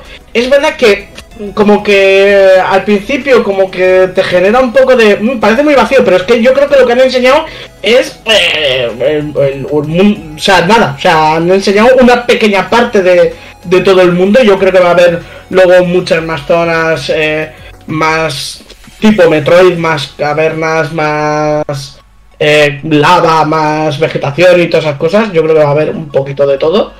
Y, y no sé, y, y los nuevos los nuevos cambios que han hecho, como esto de la barrida hacia abajo y todo, y el tema de los semi, eh, me mola, me mola, la verdad es que por mí eh, genial, por mí genial. A ver qué tal, qué tal luego en las manos, pero vamos, ya tengo, quiero que sea ya octubre, por favor. di- disculpa, Jorge. Bueno. Eh, Sí, Spike, coméntanos. A ver, Eh, eh, yo he escuchado dos críticas principalmente al, al Metroid al Metroid Dread. Primero que parece un indie y segundo que, bueno, que parece demasiado occidental. La primera me parece un halago de puta madre, la verdad. Por, porque hay, hay un montón de juegos indie que han florecido bajo la estela de los Metroid en dos dimensiones y aparte que tienen un, un maldito género concreto que se llama Metroidvania. Creo que si hay una saga que puede hacer un juego en dos dimensiones sin darle explicaciones a nadie, es Metroid. Pero. Pero. Pero, es que aparte, yo, yo digamos. Gráficamente lo veo muy competente. Es cierto que en las escenas cinemáticas no se ve quizás no se ve tan bien acercando la cámara, pero yo creo que eso es porque el motor está pensado para los entornos bidimensionales y ahí se ve bastante bien. Ahora, para lo que se... Eh, la crítica de que se ve demasiado occidental, sí, eso creo que lo puedo conceder porque los entornos que han mostrado, más que vacíos, yo los asociaría a película de ciencia ficción, más el prejuicio que tenemos en esta parte del mundo por, por las películas de terror de ciencia ficción asociada con el título. Eh, en, ese sentido extraño un poco los, los sprites del Metroid Fusion que tenían variedad de ambientaciones y, y, estaban muy detallados, pero lo que dijo Jorge, confío en que próximamente mostrarán más del desarrollo y mostrarán más variedad de zonas. Eso es todo. Sí, justamente. Yo también creo que se ve todo muy metálico, pues vamos a decirlo de así, el escenario, pero eh, creo que será la primera zona del juego y lo veremos más ambientaciones como por ejemplo tenemos en Super Metroid, que hay variedad. También eh, habría que estar agradecido a Mercury Steam porque sin él no existiría este juego, esta conclusión de la saga Metroid. Eh, el juego parece occidental, bueno, es que está hecho por españoles, eh, ¿qué queréis? Vamos a agradecer un poquito más que este juego, después de 19 años, vea la luz. Vamos a ser un poco más agradecidos, lo digo por la gente más crítica. Y Jorge, vamos a continuar. Lo único añadir que me hizo un, comentario, una gracia, que era que había gente que decía que parecía que Samus había perdido en la tienda Apple, porque estaba todo muy blanco, pero bueno.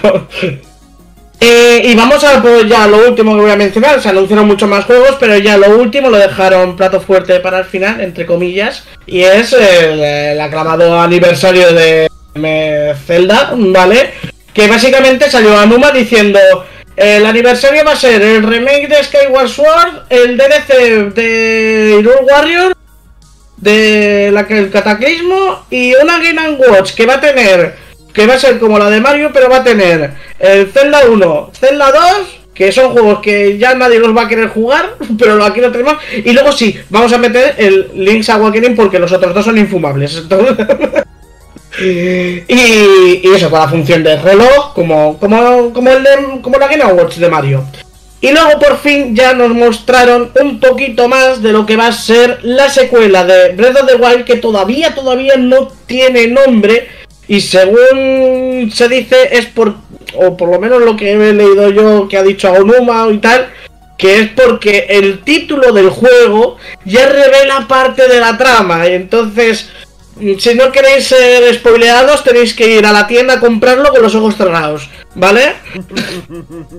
y, y, y bueno, en el trailer se vio cosas interesantes, se vio como un poquito una pequeña cinemática que venía ligada a lo que se vio en el primer tráiler, con Zelda cayendo en pozo, esta figura misteriosa que parece ser Ganon, eh, Ganondorf, perdón, eh, despertando, Link parece que pierde el brazo o se, asocia a su brazo un ente, eh, bueno, misterios muy misteriosos, y luego se ve como Link eh, va cayendo a un, a un Hyrule, pero hay unas partes en el cielo. O sea, es como Hyrule, pero hay zonas en el cielo, como unas islas. Y parece que las vamos a poder visitar todas. El mundo de abajo de, de Hyrule mm, tiene pinta de que va a ser el mismo. Aquí es donde me entra el miedo. que vaya a ser el mismo mapeado que. Eh, que Breath of the Wild, en plan, tal cual. No sé, no sé, lo vi muy parecido a Breath of the Wild. No sé hasta qué punto han reciclado, pero eh, me dio la impresión de que habían reciclado demasiado. Pero sí que se veía, por ejemplo, nuevos poderes, como uno de retroceder el tiempo, eh, un escudo que lanzaba llamas, eh, eh, uno que parecía bastante chulo, que, que era como el, el poder de, de Bali, el de volar, pero era como con una gota y salía alguien como que se pegaba por la parte de inferior de la isla del cielo y salía por la superior. Y, y ya está, y se ve el, el castillo de Irul elevándose otra vez. Y ya está, ni logotipo ni nada. Bueno, yo Y- creo que, que se vio súper continuista el juego, la secuela, por desgracia para mí. Eh, creo que va a ser exactamente lo mismo, pero con islas flotantes y... eh, y vamos, que iba, que iba a decir? Se me ha ido. Eh, se me ha ido lo que iba a decir. ¿Tú esperas que haya templos? No, yo creo, creo que creo que tiene pinta de que no. Sí, ya sé lo que iba a decir. Que tiene pinta de ser lo mismo eh, con islas flotantes y nuevos gadgets, por así decirlo, objetos basados en las físicas, pero que son diferentes. O sea, pero va a estar todo basado nuevamente en gadgets o poderes que te que te hacen manejar la física de los objetos. Pues ahí es donde un poco va a estar la gracia, pero por lo demás creo que va a ser bastante más de lo mismo y no tiene pinta de que vaya a haber mazmorras y creo que no tiene sentido que las, que las metan. Si uno de los éxitos de la popularidad del Breath of the Wild es que no hay mazmorras, eh, de que haya llegado a tanta gente. Eh, eh, no queremos asumir eso, pero es la, es la verdad, porque había gente que no quería estarse tres horas metido dentro de una mazmorra. Y por eso el Breath of the Wild ha llegado a tanta gente. No tengo nada más que decir.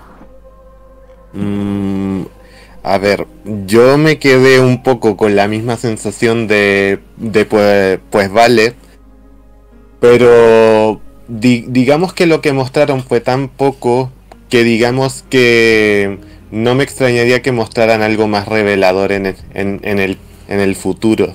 Que, que digamos que esa sensación se alinea un poco con lo que dice Onuma, que ya vamos a ver después qué es lo que hace a este juego único respecto al anterior. Y, y por su bien espero que sea así. Por cierto, Jorge, eh, dijiste que el juego estaba fechado para 2022. Eh, estaba para 2022, sí, ¿eh? ¿No lo he dicho? Ah, de acu- Ah, Eh, sí, está fechado creo- para 2022, pero sin fecha exacta. O sea, eh, 31 de diciembre. O sea, iros a lo más tarde. sí, sí, eh, te, te lo compro. Creo Pues, que pues eso. creo que nadie pone la mano en el fuego porque vaya a salir en 2022. No. yo, yo la verdad, yo, yo voy a dar mi opinión y es que en parte eh, sí lo quiero jugar porque Breath of the Wild me dejó buena sensación. Que siempre lo diré y lo voy a defender. Que mm, me parece muy buen, muy muy buen juego, pero no me parece buen Zelda. Lo siento mucho. Para mí eso no es Zelda. O sea, para mí los juegos de Zelda son mazmorras y en ese juego pues lo siento mucho. Los santuarios no no, no sustituyen. No eh, son lo mismo. no son lo mismo, ni, ni de coña. O sea, las mazmorras tienen un encanto, que son sus decorados, su, el objeto del, de- del templo que tienes que utilizar para los puzzles, y los santuarios eran el mismo escenario que, que sobre todo es que a, a mí lo que me choca más de los santuarios y de las y de los eh, las bestias divinas es que son todas el mismo escenario y, y encima de las bestias los mismos jefes con diferente así postura y tal, pero es lo que más me, me, me mosquea cuando la gente me dice, no, pero si es que sí que tiene mazmorras, ¿no? Vale, ya tengo mazmorras, pero son una puñetera mierda. Bueno, eso esperemos que hayan tomado nota. A ver, Claro, claro. A ver, no, digo, mier- no digo mierda en plan que, que estaban mal los puzzles, sino mm, que en comparación con lo que son los templos en los juegos de Zelda, que distan mucho, muchísimo. Eh, José Carlos, que es un fan de Breath of the Wild, ¿qué te ha parecido este avance? Pues realmente prometedor, la verdad. Me ha gustado muchísimo todo lo que he visto, aunque ha sido muy breve. Me he quedado con muchas ganas de ver más. Eh, no por la ilusión, sino porque mm, quiero informarme más. Ha sido eh, atisbos bastante vagos de lo que de lo que se va a poder hacer. Hay algunas cositas que sí me han quedado claras. Por ejemplo, la tableta eh, Sheikah va a regresar y va a ser actualizada, como habéis mencionado. Una de las habilidades que creo que he entendido bien es que puedes rebobinar la trayectoria de un objeto rodante. Porque en una de las escenas se ve una bola de pinchos bajando una rampa y, y Link la detiene, pero se ve como eh, hay una... Hay varias bolas de pincho de color amarillo detrás por donde ha venido y tiene pinta de que lo que vas a hacer es que vaya para atrás, que vaya a rebobinar su trayectoria por lo menos unos cuantos metros. Eso va a ser súper original y espero que tenga aplicaciones más allá de jugar con las físicas del mundo. Eh, también eh, me está viniendo a la mente que eso podría ser el poder de la estasis, pero que se puede mejorar, que vas a poder encontrar mejoras por el mundo para las habilidades que ya tenías, eh, puesto que este link es el mismo de Breath of the Wild.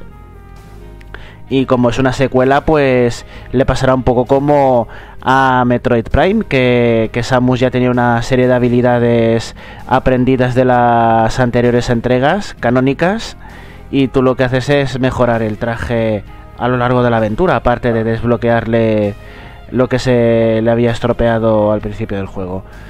Y por otra parte, pues mi gran pregunta es eh, sobre cómo se va a desplazar Link por las mm, por el cielo, porque está claro que va a poder eh, como teletransportarse de forma vertical hacia los objetos que estén flotando y los va a poder atravesar mmm, como si fuera un, un, fantasma, pero es que como se ven escenas en las que se ve a Link descendiendo al estilo Skyward Sword como si se hubiera bajado del, del pájaro, me pregunto si va a haber eh, algún poder o algún alguna montura especial que sirva más adelante para poder volar.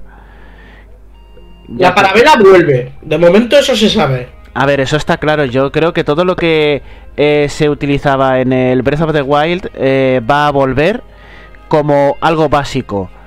Como algo básico. Seguramente haya un tutorial para hacerte repasar todo. Y ya después, pues ya te dejarán a tus anchas. Que es lo que yo espero de este. Que no, que no esté muy guiado. Quiero el estilo de aventura que te deja eh, la anterior entrega de... Eh, puedes ir a estos cuatro puntos que son sitios súper importantes a los que tienes que ir en algún momento. Puedes ir al final del juego si quieres eh, y tienes narices. Y el resto del juego es que te vas encontrando cosas tú con tu exploración y vas aprendiendo del mundo eh, jugando sin que te sin tener que leer nada. Bueno, pues eh, vamos a dejar Nintendo de lado, ¿vale, Jorge? Sí, sí. Muy bien, ahora quiero que me digáis del 1 al 10 qué nota le ponéis a Nintendo en el E3, Jorge. Yo, a ver, a mí por si es por... Del 1 al 10. Eh, no sé, mucha ilusión porque me salió el metro, así que 10, porque no, me tenía que calmar Yuri. José Carlos. Pues mira, eh, le voy a dar un le voy a dar un 8. Eh, Vale. principal, principalmente no solo por los títulos, sino porque ha dicho, estos títulos van a salir este año. Que es lo que yo Uy. creo que, que me ha parecido mejor. Que ha puesto sobre la mesa juegos que van a salir en 2021, aunque sea para eh, dentro de seis meses muchos de ellos. Pero no se van a 2022, no se van al año que viene como nos ha pasado en Bueno. anteriores E E3. Eso lo discutiría un poco, pero Spy. Eh, a ver, suscribo lo, que dice José, le daría un siete y medio porque hay un, una buena batería de juegos que me interesan para, para este año y un par para el año que viene, que es, eso sí no, no sé qué, más va a tener, pero a, falta de un- una sorpresa mayor que el Metroid Dread le daría esa nota, 7 y medio. Bueno, yo le doy un 7 y ahora José Carlos, vamos con Xbox and Bethesda. Cuéntanos, ilumínanos. Pues eh, procuraré ser breve, eh, ya que, bueno, pues las circunstancias de- del horario nos lo van a impedir. Para comenzar, pues empezamos la- el directo de Bethesda y Xbox, eh, pues con Todd Howard dándonos la bienvenida diciendo, mirad, vais a ver un poco de Starfield. ¿Qué es lo que realmente fue? Pues una secuencia in-game en la que te presentan un poco la ambientación del juego, no se ha visto nada de la jugabilidad y lo que sí que han dicho es anunciar la fecha de lanzamiento, que va a ser un poco emulando a Skyrim. Va a ser lanzado el 11 del 11 de 2022, el 11 de noviembre. Mm, más allá de lo que he visto de gráficos y de estética, no me ha impresionado soberanamente, porque yo quería saber qué se podrá hacer en este juego. Conociendo a, a Bethesda, pues se supone que será un juego de grandes dimensiones y como se va a poder ir por el espacio, pues espero eso, espero eh, poder explorar pues mu- muchos eh, pues muchas zonas de, de la galaxia eh, tipo planetas un poco a lo que pretendía hacer originalmente No Man's Sky pero eh, pues al estilo al estilo Bethesda. Y un comentario breve al respecto es que le han pisado a, a Star Citizen que lleva años en desarrollo le, le han pisado pues eh, todo lo que es el trabajo porque el hype por un bueno un simulador un juego de características similares le va a hacer sombra a Bethesda por la marca y me da un poco de pena a ese, a ese respecto. Vosotros no sé si este juego lo esperáis mucho. Sobre todo porque Pues- va a ser una exclusiva. Este sí que va a ser totalmente exclusivo de Xbox y de la marca de Microsoft.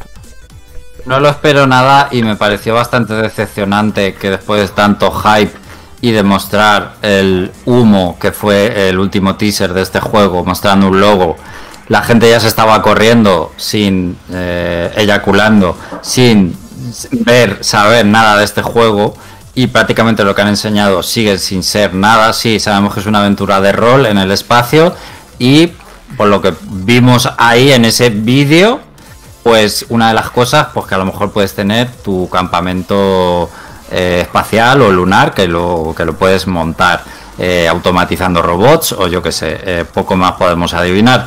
Pero nada más, todavía no entiendo el hype por este juego. Cuidado, que no sé si estamos montando una burbuja similar a la de Cyberpunk 2077 y ya sabemos cómo ha acabado eso. Yo concuerdo. Jorge, Spy, Yo es que no, no sé ni de qué juego es. Que no, eh, o sea, eh, para mí era nuevo. O sea, eh, to- to- total, ya está. O sea, ni me suena, o sea, mi interés ha- habrá sido tan bueno que, que- ni me suena directamente. No puedo opinar, lo siento mucho. Pues nada más, entonces proseguiré con más anuncios. A continuación pues nos mostraron eh, Stalker 2, eh, Heart of Chernobyl, eh, como el título indica, vamos a acercarnos a- al corazón de, la contaminación nuclear eh, en la región del este de Europa. Y la verdad es que nos han dado la fecha, el 28 de abril de 2022. Y bueno, también quería comentar brevemente que la, eh, la inmensa mayoría de los juegos que se presentaron en este directo van a estar el primer día de lanzamiento ya con el Game Pass.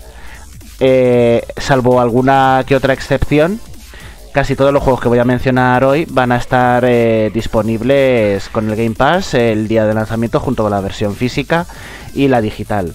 Así que me parece que es una de las cosas más destacables de, de la presentación que han apostado muy muy fuerte por el Game Pass, aunque lo comentaremos un poquito más profundamente eh, hacia el final de, de los anuncios. Bueno, pues eh, Stalker 2 va a continuar con, con lo mismo que ya hicieron con sus predecesores, tanto el 1 como sus spin-offs. Y lo que sí que tengo que decir es que la escena de la hoguera no me parecía tan puntera gráficamente como quería esperar de la nueva generación de consolas, pero luego ya mostrando lo que es eh, la zona prohibida que, de la que hablan en el juego y sobre todo la escena en la que visitas al, al hombre este que se pone a bailar cuando, cuando le hablas, ahí se ve pues un, una gran potencia, sobre todo en lo que es la iluminación. Se nota que la tecnología de proyección de sombras y de trazado de rayos está ahí para lucirse y la verdad es que eso sí que me agradó bastante de este juego. Pues yo que para el que sea fan de Stalker supongo que muy bien, pero para mí fue otro juego de tiros más dentro de 100.000 juegos de tiros que tiene Microsoft y Xbox, o sea que me llamó cero la atención.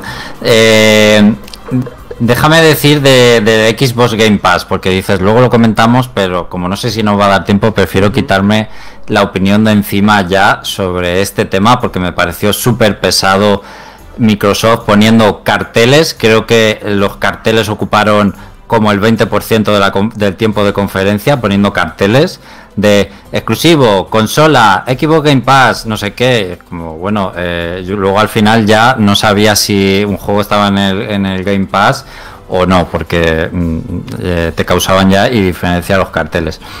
Más allá de eso, eh, claro, ellos vendieron que prácticamente todos los juegos, creo que a excepción de tres juegos que aparecieron en toda la conferencia, todos van a estar en el Game Pass.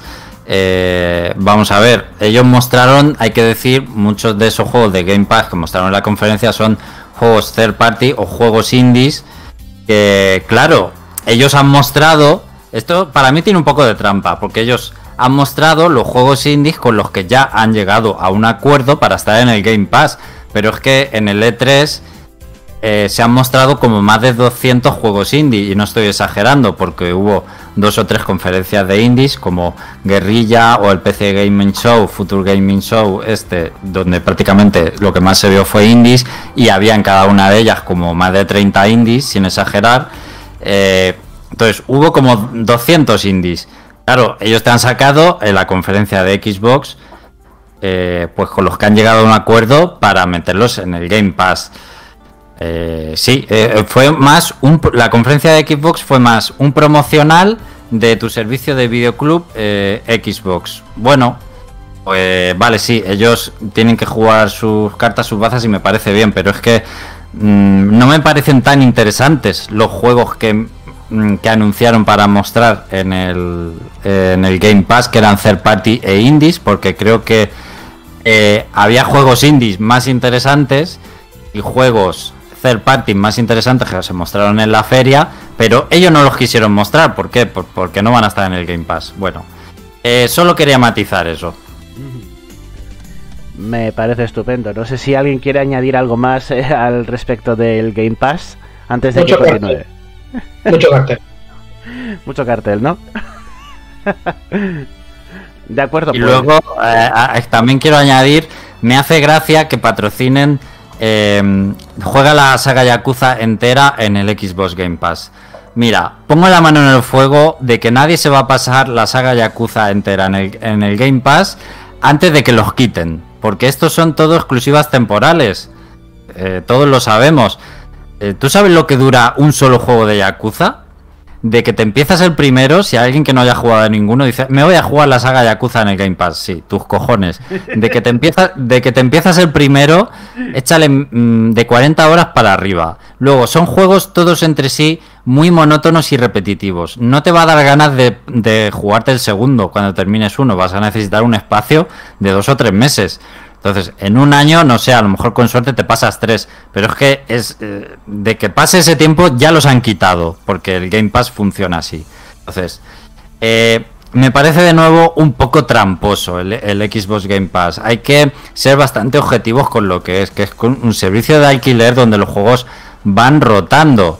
Si tienes mucho tiempo para jugar, mm, bueno, pues está bien, pero si te gusta ser selectivo con los juegos que juegas con tu tiempo libre, no me parece tan buen servicio.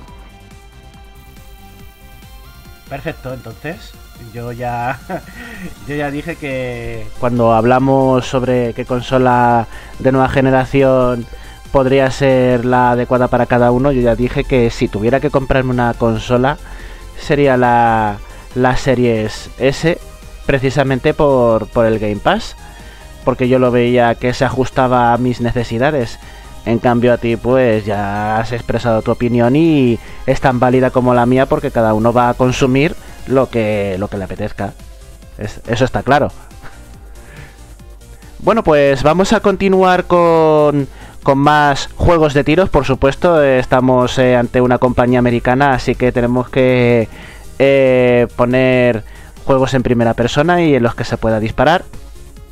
El siguiente es el, eh, el sucesor espiritual de Left 4 Dead, Back 4 Blood, que los desarrolla el mismo equipo, Turtle Rock, que trabajó con Valve. Y pues prácticamente es lo mismo.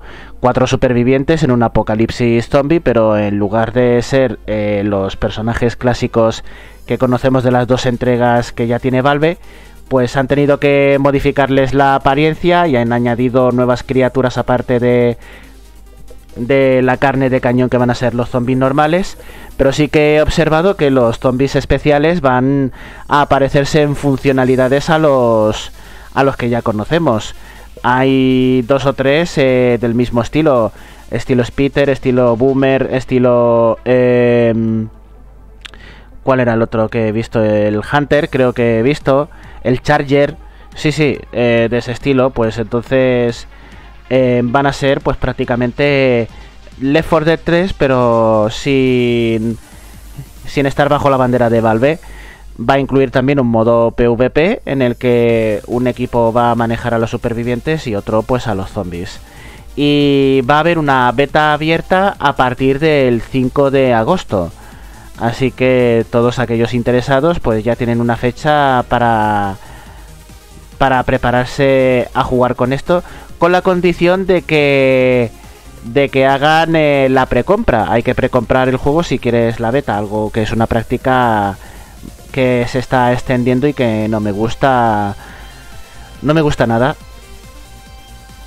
El siguiente anuncio me pareció muy curioso y es que van a hacer una Disney y Rare van a hacer una colaboración en Sea of Thieves en la que habrá una aventura protagonizada por el capitán Jack Sparrow de Piratas del Caribe, el cual interactuará con nuestros personajes creados dentro del juego. Y será una aventura pues centrada pues eh, o sea que va a tener mayor narrativa, no va a ser tanto de exploración marítima, un mundo abierto como es originalmente Sea of Thieves y que saldrá pues ya el 22 de junio y de forma gratuita para los que ya tengan el juego. Así que no va a ser un DLC de pago aparte. Me ha parecido una sorpresa muy agradable y el tráiler es bastante divertido porque han logrado bastante dentro del estilo visual de Sea of Thieves eh, reflejar muy bien eh, la forma de actuar de Jack Sparrow. ¿Vosotros visteis este anuncio? Eh, sí, y de hecho es que me dio una pereza. Pero una pereza. O sea, el juego es que el juego en sí no me. No me, no me llama la atención, ¿vale? O sea, eh, gustos aparte. O sea, no me, no me llama la atención. Pero es que fue salir lo de Jack Sparrow y es que fue. Como, no quiero estar viendo esto, por favor, para. Y, fue bastante largo, además, y luego salía eh, David Jones y todo, y fue, no, para, para, por favor, para, para. Eh, para mí fue un poco sufrimiento, la verdad. Pero más que nada porque era como. Como. Como la pereza, la. Todo. Todo la. Mm, yo qué sé, como el, el hastío, fue el hastío de repente. Fue como, no, por favor, es que esto- encima es que me recordó a, a los mundos de, de Piratas del Caribe en Kingdom Hearts, así que fue un plan, no, por favor, eh, sin más, sin más, simplemente, o sea, me dio mucha pereza. Perfecto. Alex, eh, Spy, ¿qué queréis aportar al respecto? No, que ni esto arregla ese juego. Bueno, pues para juegos que no tienen arreglo, pues voy a hablar de Battlefield 2042, que manda narices, saldrá el 22 de octubre eh, y no va a tener campaña, ¿vale? Que ya no os pille de susto, que va a ser únicamente un juego multijugador, exclusivamente dedicado a ello. Van a imitar con todas sus fuerzas al Call of Duty Warzone, se nota muchísimo que quieren hacer eso con eventos dinámicos ocurriendo dentro del campo de batalla mientras combates y te desplazas con vehículos, eh, entras en edificios. eh, Battle Royale, pero al estilo Electronic Arts y cargándose, pues eso, la ilusión de muchos por tener una nueva campaña de Battlefield. Así Yo, que. yo lo, que, lo, que no, lo que no sé es si hace falta jugar a los 2041 primeros. Jorge, cállate, por favor. Esto sí que da, sí que das, tío. Ahora sí que me estás hastiando tú a mí. Soy astilla. Con la astilla. Jorge, ya, ya, vale. Bueno, ahora pasamos a algo un poco más potable. Esto sí que me ha hecho mucha ilusión verlo en movimiento y es Psychonauts 2. La verdad es que echaba en falta un juego de plataformas eh, potentillo que no fuera de una compañía indie. Y la verdad es que estoy bastante contento con lo que vi. eh, porque es tan vistoso. Es que me dio tanto gusto ver colores eh, en un en un anuncio de, de esta de este directo de Bethesda y de Xbox. La verdad es que me agradó muchísimo y tiene el humor alocado que, que se espera de, de un juego de, de Double Fine.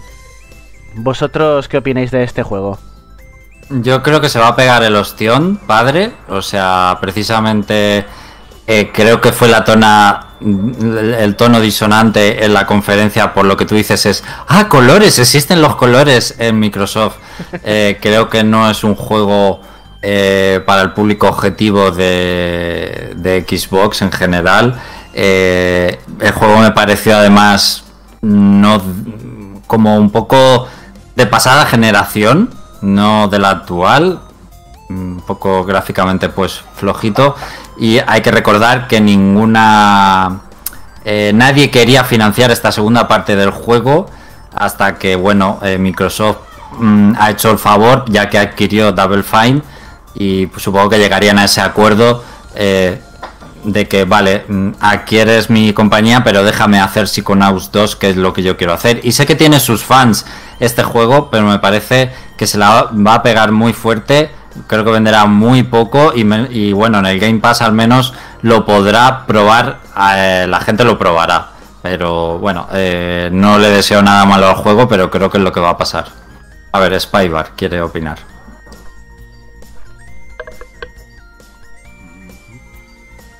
Sí, Spy, querías comentar, estás en mute. Ah, lo siento, lo siento, me equivoqué.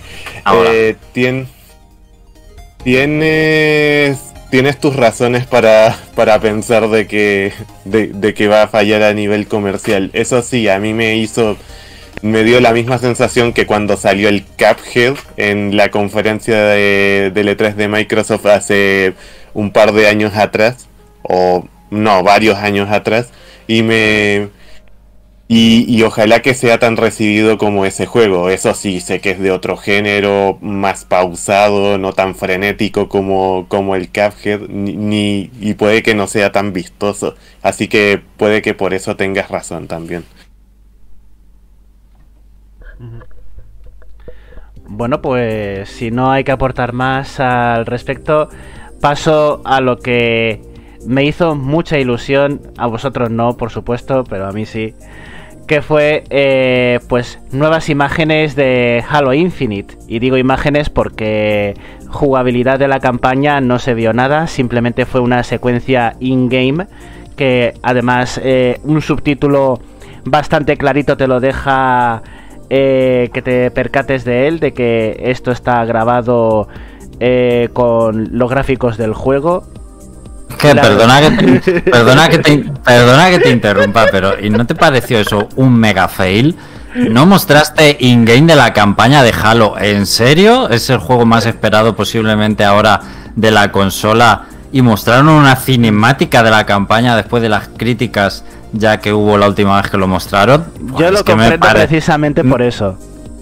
Eh, que te han comprado por eso. Bueno, eh, no sé. Luego me pareció bien lo del multijugador y que va a ser gratuito, además, ¿no? Que va a estar como separada la campaña y la campaña y el multijugador separados.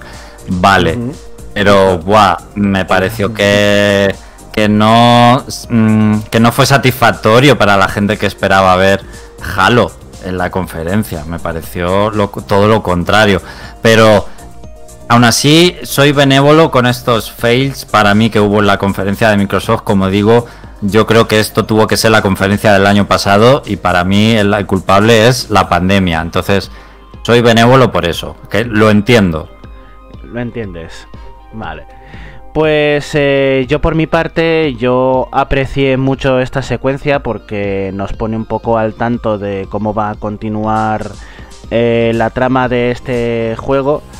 Y la verdad es que me gustó muchísimo lo que vi em, a nivel de la potencia que puede mostrar eh, sobre todo Series X. Em, y por otra parte lo que has mencionado, el modo multijugador va a ir aparte y va a estar eh, este año 2021 en Navidades. Eh, cada una de la tanto la campaña como el multijugador por separado y el multijugador de forma gratuita va a ser gratuito para todos los que para todos los usuarios simplemente tienen que tener su su cuenta y su conexión y a jugar al multijugador y mantener su progresión para cuando quieran adquirir la campaña. Espero que esto mm, no suponga mm, las malas prácticas habituales al respecto de los multijugadores en línea, porque me ha gustado mucho cómo han manejado el multijugador de la Master Chief Collection, que sí que tiene sus cositas ahí para mm, para mantener el pase de batalla, que no tiene caducidad y todo eso, pero tiene pase de batalla, pero más allá de eso, no es un, modelo abusivo para el multijugador de, la Master Chief Collection. Espero que esto prosiga con, con el multijugador de Halo Infinite, aunque sea gratuito y accesible para todo, lo, para todo el público de, la nueva Xbox. A ver, Spybar. Eh, a, ver, disculpen que... Eh, eh, a ver. Eh, de, Halo Infinite me, llamó mucho la atención que mostraran jugabilidad, pero no mostraran campaña. Es, eso, eso sí es verdad. Y digamos que me dio la impresión de que aprovecharon la que, eh, que, que Halo es, digamos, tiene seguidores tanto por su campaña como por, por su multijugador, al contrario de otros shooters y digamos intentaron maquillar la falta de contenido de campaña y teniendo en cuenta de que muchos de los fans de la campaña son también fans del multijugador y, poniendo una fecha entre comillas cercana. Me, me, pareció extraño, por, decirlo menos, y, digamos cierto efecto de pantalla que no, no me dio buenas sensaciones a nivel marketing, pero digamos que lo han sabido disimular bastante bien, al menos por los por, o por, la recepción que ha tenido ese tráiler. Bueno, voy a actualizar un poco el chat. Eh, Cabelleira, por ejemplo, pues se muestra bastante favorable a, a, todos los anuncios de Xbox. Ryu Hazuki dice que Xbox reventó. Izanagi dice muchos tiros. Eh, y también nos aclara que eh, Psychonauts, aparte de plataformas Xbox PC, también sale en PlayStation 4 porque estaba prometido la campaña de Kickstarter. Pues me va a hacer gracia ver luego las ventas por plataforma de este juego. Eh, y Carlos David dice, aún no puedo creer que Microsoft se atrevió a, volver a mostrar el Halo con los gráficos del meme. Pues sí, es que eh, me, no sé, yo porque no me interesa el Halo, José Carlos, pero si me interesara, me daría bastante miedo lo que va a salir y además que sale este año, dijeron. Sí, va a salir este año, pero recordad que lo han que lo habían retrasado por las críticas, o sea que este juego tendría que haber salido ya. Yo les doy pues un voto de buena fe, aunque también hemos aprendido la lección de dar votos de buena fe con el Cyberpunk, así que estoy un poco un poco dividido porque eh, un retraso en un juego eh, sale a veces bien y como nos han demostrado recientemente puede no funcionar para nada. No sé, habrá que esperar y ver lo que ocurre al final.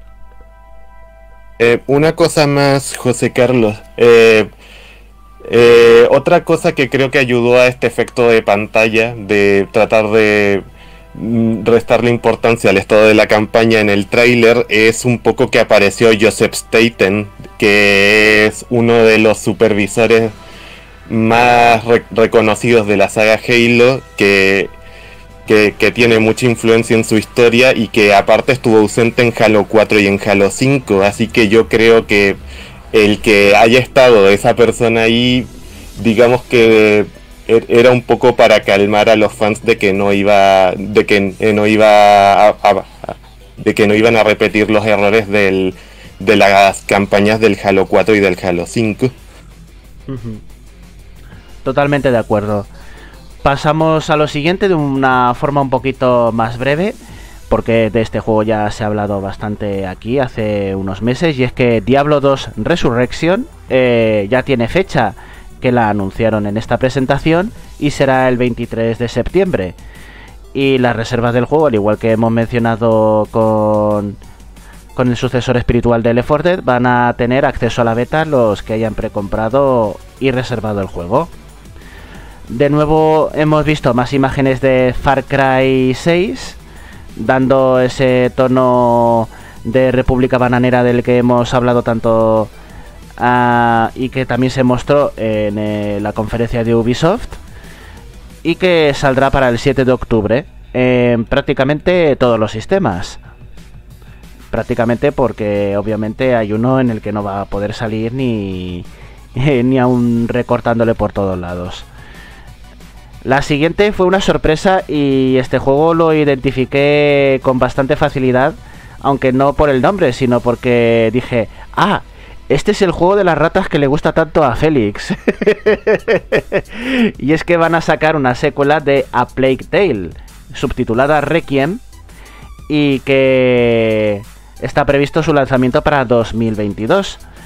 Al parecer van a repetir las mismas protagonistas, las dos hermanas, tanto la mayor como la pequeña, pero con un tiempo, con un salto temporal, eh, pues sin determinar eh, y que la verdad es que luce bastante bien. Aunque debería admitir que este me ha confundido un poco porque no sé si lo que se estaba mostrando en imágenes era una cinemática CGI de las pre-renderizadas o sí que era parte del in-game porque la verdad es que he tenido muchos problemas para visualizar en directo la, la conferencia de Microsoft. Así que hay veces que me costaba distinguir entre algo pregrabado y algo en consola. Yo lo vi bastante cinemática, personalmente. Eh, por, por cierto, es una hermana mayor y un hermano menor, por, por si acaso. Gracias por la aclaración, gracias. Después anunciaron ya por fin eh, Age of Empires 4. Ya llevaban ahí eh, pues un tiempo con las entregas anteriores que las habían remasterizado con un éxito eh, bastante notorio, que la gente echaba de menos mucho la franquicia y aprovecharon ya para también corregir un... ¿Cómo decirlo? Eh, problemas de cómo mostraban de forma poco adecuada a determinadas eh, facciones en estos juegos y van a ser más fidedignos a partir de ahora, una, un reconocimiento loable y Age of Empires 4 pues nos ha mostrado eh, cómo se va a lucir en movimiento.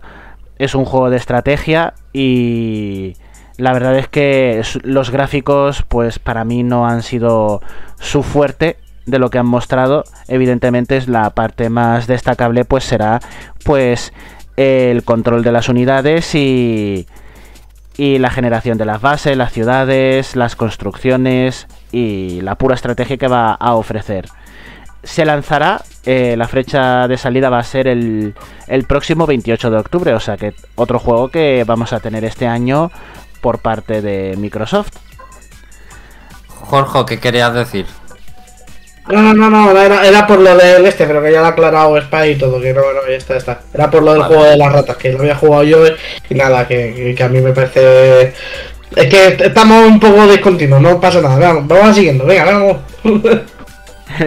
vale, pues eh, el siguiente me molestó un poco porque eh, voy a hablar de The Outer Worlds 2 y la verdad es que fue una sorpresa, pero una sorpresa muy vende humo, ya que hablamos de vender humo, esta sí que me pareció muy vende humo porque fue un tráiler que, que era en plan coña de humor, pero se quedó en eso, en, en, ponerte un poco la ambientación del juego, de lo que va a ser la secuela, el logotipo y no hay más explicaciones. Y pasó sin pena ni gloria para mí el, el anuncio, aunque si bien es cierto, el juego, pues para los que son detractores de Bethesda, irónicamente, pues tienen aquí a los que se marcharon de la propia compañía para hacer su propia versión de Fallout en el espacio. Algo bastante irónico. Por otra parte, lo siguiente que nos mostraron fue algo pues muy bonito de ver, pero que no sé cuánta, cuánta gente estará dispuesta a comprar este juego. Estoy hablando, por supuesto, de Microsoft Flight Simulator, que el tráiler eh, para mí básicamente era... Fijaos lo potente que es la consola. Mira qué bonito se ve eh, todo desde el cielo las montañas, las ciudades, los aviones, las cabinas, todo con una gran calidad que hay, hay ordenadores actuales que, que hay gente que tiene ordenadores peores que la consola. Y, quiero que la gente se dé cuenta. Es básicamente lo que me dio a entender eh, el tráiler, que fue para lucirse. Y Microsoft Flight Simulator pues no tiene más, es un simulador de vuelo para que pues para que explores eh, los cielos con con los vehículos que te ofrece. Lo que sí que es cierto es que hay una cosa curiosa y es que van a hacer una colaboración con, con las películas de Top Gun y vas a poder eh, manejar cazas cazas de combate aparte de, de aviones civiles. Que eso fue lo más eh, curioso de, de este tráiler.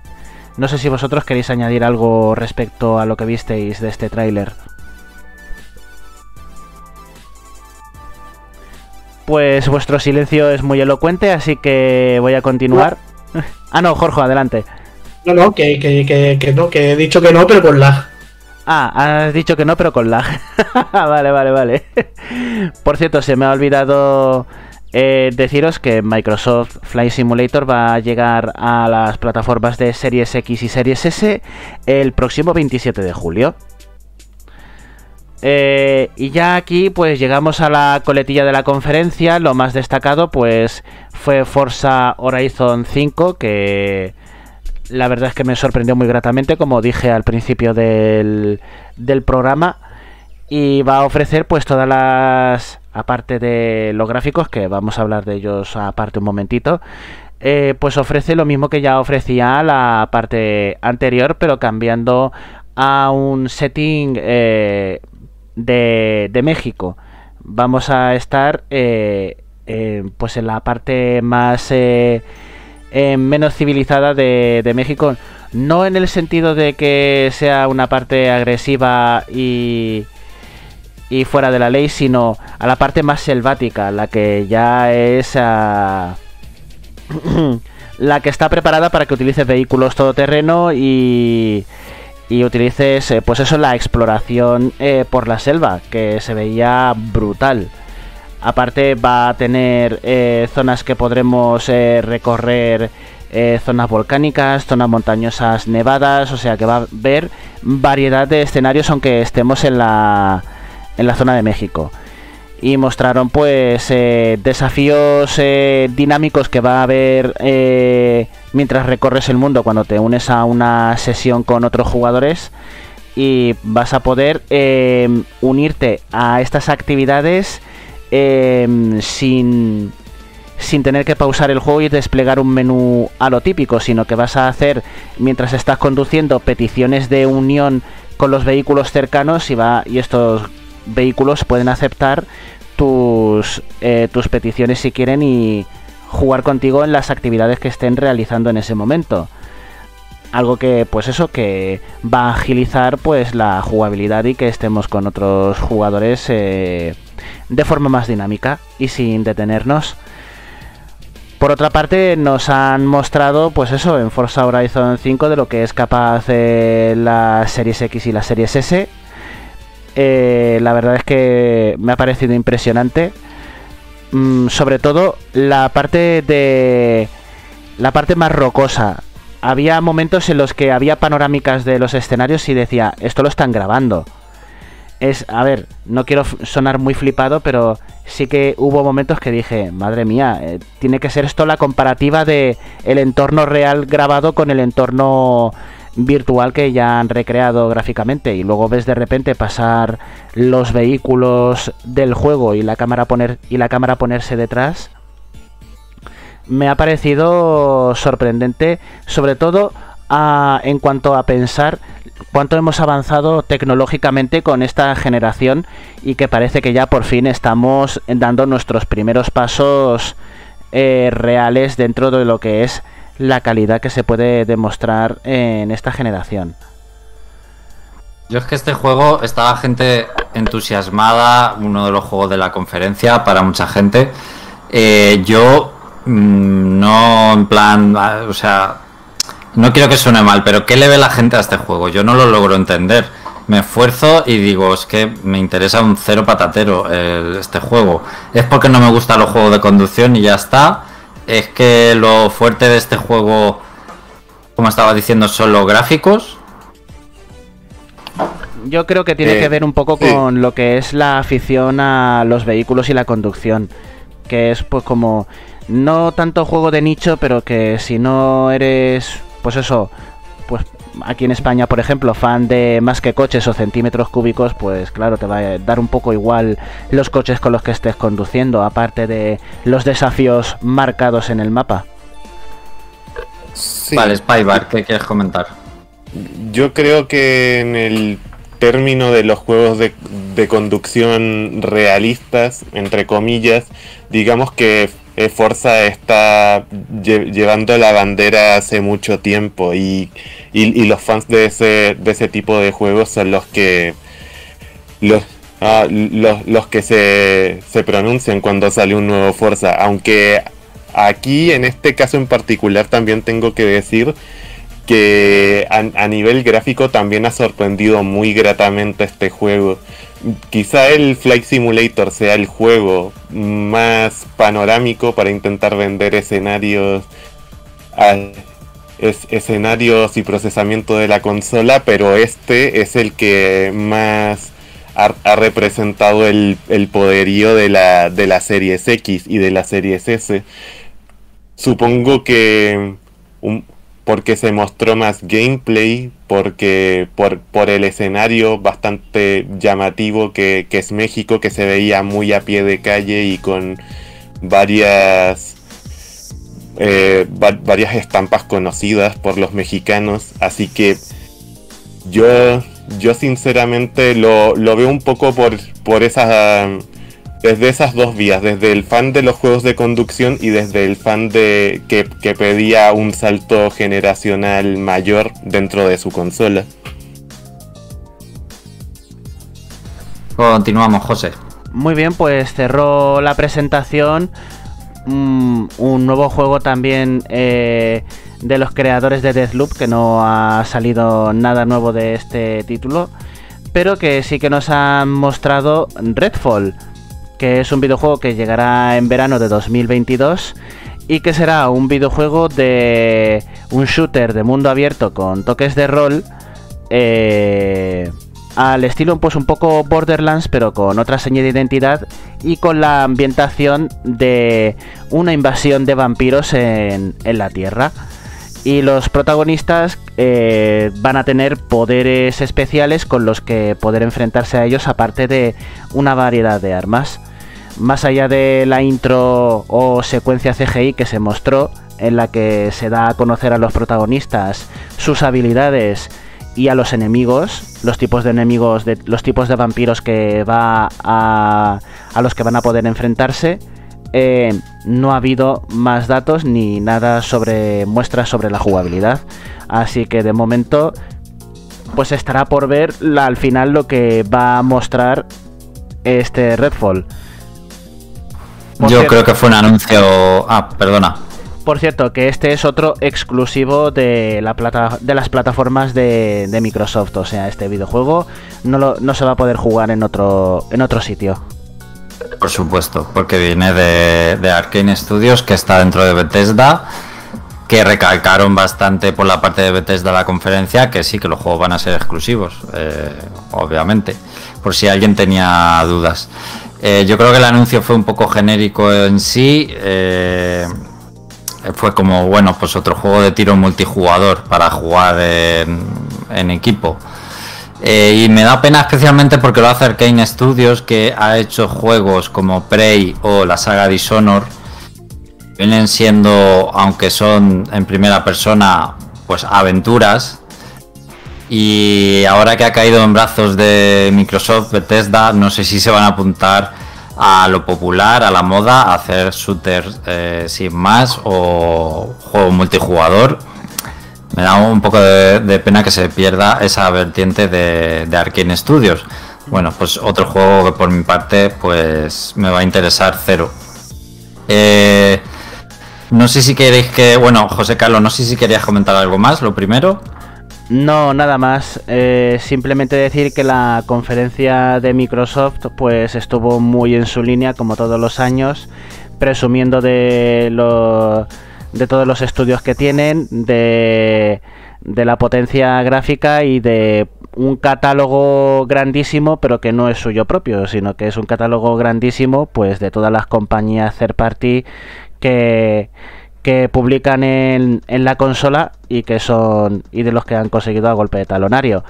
Que yo lo más destacado para mí han sido Halo Infinite por lo fan que soy y de forma más objetiva pues Forza 5 Horizon y Microsoft Flight Simulator en lo que es eh, la muestra de poderío de poderío gráfico de la, de la consola. Bueno, pues vamos dando todos, si queréis, nuestra opinión de la conferencia. A ver, a mí la conferencia eh, me pareció bien, que estuvo bien como tal, porque mostraron muchos juegos y además eh, había partes que era un juego tras otro, pum, pum, pum, juego tras otro y en ese sentido, bien, quizás se hizo un poco larga además. También es verdad que ahora están, hubo como partes de Xbox y partes de Bethesda, entonces, bueno, pues, eh, pero bueno, es normal. Y lo que pasa es que, pues, a mí la conferencia me dejó igual al salir que, que antes de entrar que es eh, Microsoft mostrando juegos que me siguen sin interesar y sin seguir dándome razones para querer una Xbox. Eh, está centrado en un público muy concreto que no soy yo. Y es que de verdad mm, no tengo nada en contra, pero simplemente eh, nada de lo que enseñan me, interesa o, se acerca a lo que son mis gustos. Y así desde hace varios años y bueno, pues un año más que podemos decir que igual. Eh, los juegos que más me interesaron creo que fueron el 12 Minutes, que bueno, no lo has mencionado José, porque tampoco fue, creo que lo más destacado fue que dieron la fecha y ya no la recuerdo. Eh, y luego también en el 12 Minutes espero, mm, por favor, que rompa exclusividad o que salgan más sistemas para poder jugarlo. Eh, y luego también me gustó un juego indie que era con estética pixel y eh, eh, estética pixel, o sea, gráficos pixel, pero estética como futurista o cyberpunk, que no recuerdo el nombre del- de, ese juego, pero Ay, me gustó sí, bastante. Sí, perdona, perdona, mm, se me pasó por completo apuntármelo. A ver si lo encuentro y te lo digo. Pero bueno, sí, si sí. no, no pasa nada. Ese, además, ese sí que no es exclusivo, así que espero jugarlo. Eh, por lo demás, creo que para lo que todo lo que se supone que está preparando Microsoft en el horno, creo que fue bastante decepcionante la conferencia. Es decir, han comprado un montón de estudios, más de 20 estudios o algo así, estaban alardeando, están preparando no sé cuántos juegos y no los vimos. ¿Dónde están los juegos? Es que eh, lo más fuerte de la conferencia fue Starfield, que ya se conocía, mostraron prácticamente nada. Eh, y luego proyectos como- conocidos ya de antemano como el Age of Empires, Halo Infinite y Forza. Eso fue lo más fuerte de la conferencia y yo me quedé un poco esperando cuáles son el resto de juegos que estáis haciendo. Bueno, este de Arkane Studios que mostraron al final y tampoco mostraron nada. Ya lo he dicho, pues me parece que fue la conf- que tuvo que es la conferencia que tuvo que ser el año pasado, pero por lo demás una conferencia que yo le doy un 5 para mí. Eh, disculpa, Alex, he encontrado el Ah. nombre para los interesados, es Replaced, el que se ha referido a Alex, que era de pixel art, pero que tenía iluminación, una iluminación brutal de calidad de, de un juego 3D. Sí, me pareció lo más interesante jun- junto con el 12 Minutes, que ya es cono- conocidísimo y que tiene una pinta espectacular. Lo dicho, espero que salte a consolas PlayStation para poder jugarlo o si acaso a Switch. Eh, Spybar, Eh, eh, 19 de agosto sale el 12 Minutes, por, por cierto. A mí, a mí me... A ver, no hubo tantos juegos que me interesaran, pero en general la opinión de los fans de, de, Xbox me, me, me parece que está muy, muy optimista, sobre todo porque por el catálogo de juegos que aunque no hay tantos para 2021, sí hay un sí hay, sí hay un catálogo suficiente y con promesa de, de alguno de, de más bombazos para 2022. Eh, de, de hecho, creo que la crítica que le puedo hacer parecida a la, a la de Alex sería un poco similar a...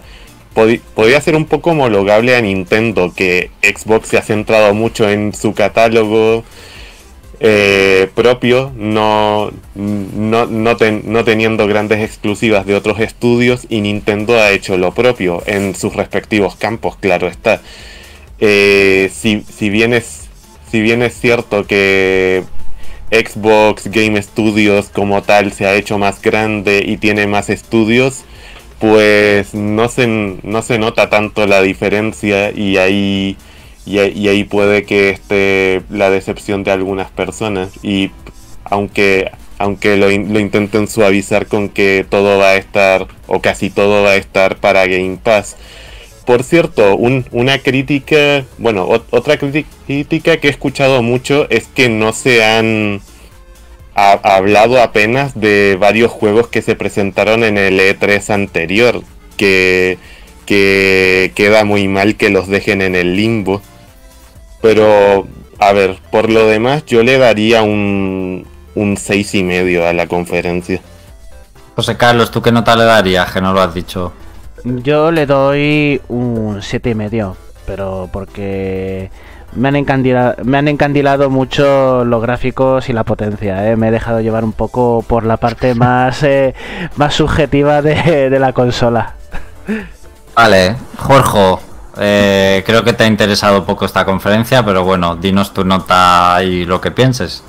Pues de nota, no sé, es que no me pareció mala, pero tampoco me interesó. En nivel eh, subjetivo totalmente un 7, porque al final me pareció buena conferencia, me pareció que tuvo buen ritmo, igual pues quitaría lo de los carteles o lo pondría dentro del juego en plan, pues va a estar en el Game Pass, dentro del propio tráiler, un cartelito, pero mientras te enseñan el juego, no tener esas pausas, porque al final se hizo un poco larga. Y luego pues eso, que al final no tuve. Al final no tuve un juego que me diga, oh Dios, necesito una Xbox. Eh, más que nada porque eso, eh, hay cosas que sí que me interesan, pues eh, el, el 12 minutos el de el Psychonaut 2 y tal, pero que es que los puedo jugar en PC al final y mm, no sé, o sea, no, no me- lo que es que quiero es que me vendan la consola y no, no lo están haciendo eh, directamente, o sea, para mí puede pasar muy pues eso, como la, la One, básicamente, le va a pasar como la One. La eh, 360 sí que la tuve yo en su época porque eh, cuando pegó fuerte fue con el Gears of War, con, con, incluso los Halo, eh, bueno, Halo eh, que, que empezó con la primera Xbox, pero Halo 3 sí que es con el que empecé también a jugar. Eh, luego eh, lo- el Blue Dragon, el los Odyssey y todo eso es que es- son un poco como el orgullo de la 360 y es lo que creo que le falta a esta a esta a Xbox directamente, es que creo que le falta eso. Y y nada, pues sin más, me quedo con un sin más.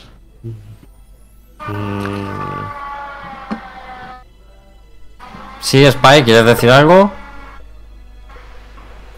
Ujú. Eh, no, no. Vale. Pues a ver, eh, repasando el chat, porque ya nos vamos a despedir. Eh, Stein dice: Yo pienso que sí, que sí, Forza es el inicio de los gráficos de nueva generación. Cabeleira también destaca el juego del creador de Suicoden, que se mostró en la conferencia de Microsoft y es un proyecto además de, de Kickstarter. El juego es estilo Suicoden, aunque mucha gente le recordó a Lotopath también, este JRPG. Eh, dice que soy un hater de Xbox por darle un 5. Bueno, le he dado un 7 a la de Nintendo y ya he dicho que para mí fue lo más sorprendente con el Metroid, así que estoy, estoy baremando un poquito. Eh, y que este puede ser eh, uno de los mejores años de, de Xbox por los lanzamientos que saca este año Microsoft. Bueno, yo creo que si decimos que esto es el mejor año de Xbox por los juegos que salen este año, le exigís muy poquito a Microsoft y a Xbox precisamente. Pero bueno, eh, opiniones para todos los gustos. Chicos, nos vamos a ir. eh, sé que quedan cosas de L3 por decir, pero podríamos estar aquí cu- cuatro horas y hoy no podemos eh, dar más ni podemos estar aquí más tiempo con vosotros. De todas formas, creo que fue bastante destacado que Ubisoft, Capcom, Square Enix eh, pues brillaron por mostrar bastante poco. Así que hemos comentado lo más importante que desde luego es Xbox y Nintendo, lo que más sí, lo que más titular, titulares ha dado eh, y el resto de compañías pues dieron bastante poco en L3. No sé si alguno de mis compañeros quiere decir algo antes de despedirnos, le apetece decir algo, oye, me gustó este juego o, o ya está, o nada. Yo que eché en falta Final Fantasy XVI en la de Square y ya. Yo decir que Devolver Digital hace las mejores conferencias de, de todo el E E3. Mm, a, a ver, a, a mí me... A ver, yo pasé un buen rato con la de Capcom, pero porque me gustaran los... Porque me gustan los juegos que, que mostró, no... No porque fuera nada nuevo ni, ni se tomara L3 especialmente en serio. A, a mí me, me gustan esos juegos porque ya los tenía en el radar. Y, y por eso me, me gustó su mini conferencia, pero nada más que Nada más, bueno. Eh, yo creo que si acaso no tenemos tiempo, como digo, pero lo, lo más polémico que nos, quería, nos quedaría por comentar es ese Final Fantasy Origins y ese Babylon's Fall de Platinum Games que hubo en la conferencia de Square Enix. Y bueno, polémico y no para, pues eso, por, por las críticas y que han suscitado esos juegos y no para bien. Pero bueno, eh, hab- habrá tiempo de hablar de esos juegos a lo largo de, de este podcast en algún momento o en algún podcast. Eh, lo dejamos aquí. Eh, nos vemos la semana que viene y será con el último programa de esta temporada, ¿de acuerdo? Tenerlo en cuenta, nos despediremos por esta temporada. Gracias a Jorge, a José Carlos, Spybar y al resto, pues muchísimas gracias al chat por acompañarnos o la gente que nos escucha en diferido y nos vemos el sábado que viene. Hasta luego. Sayonara.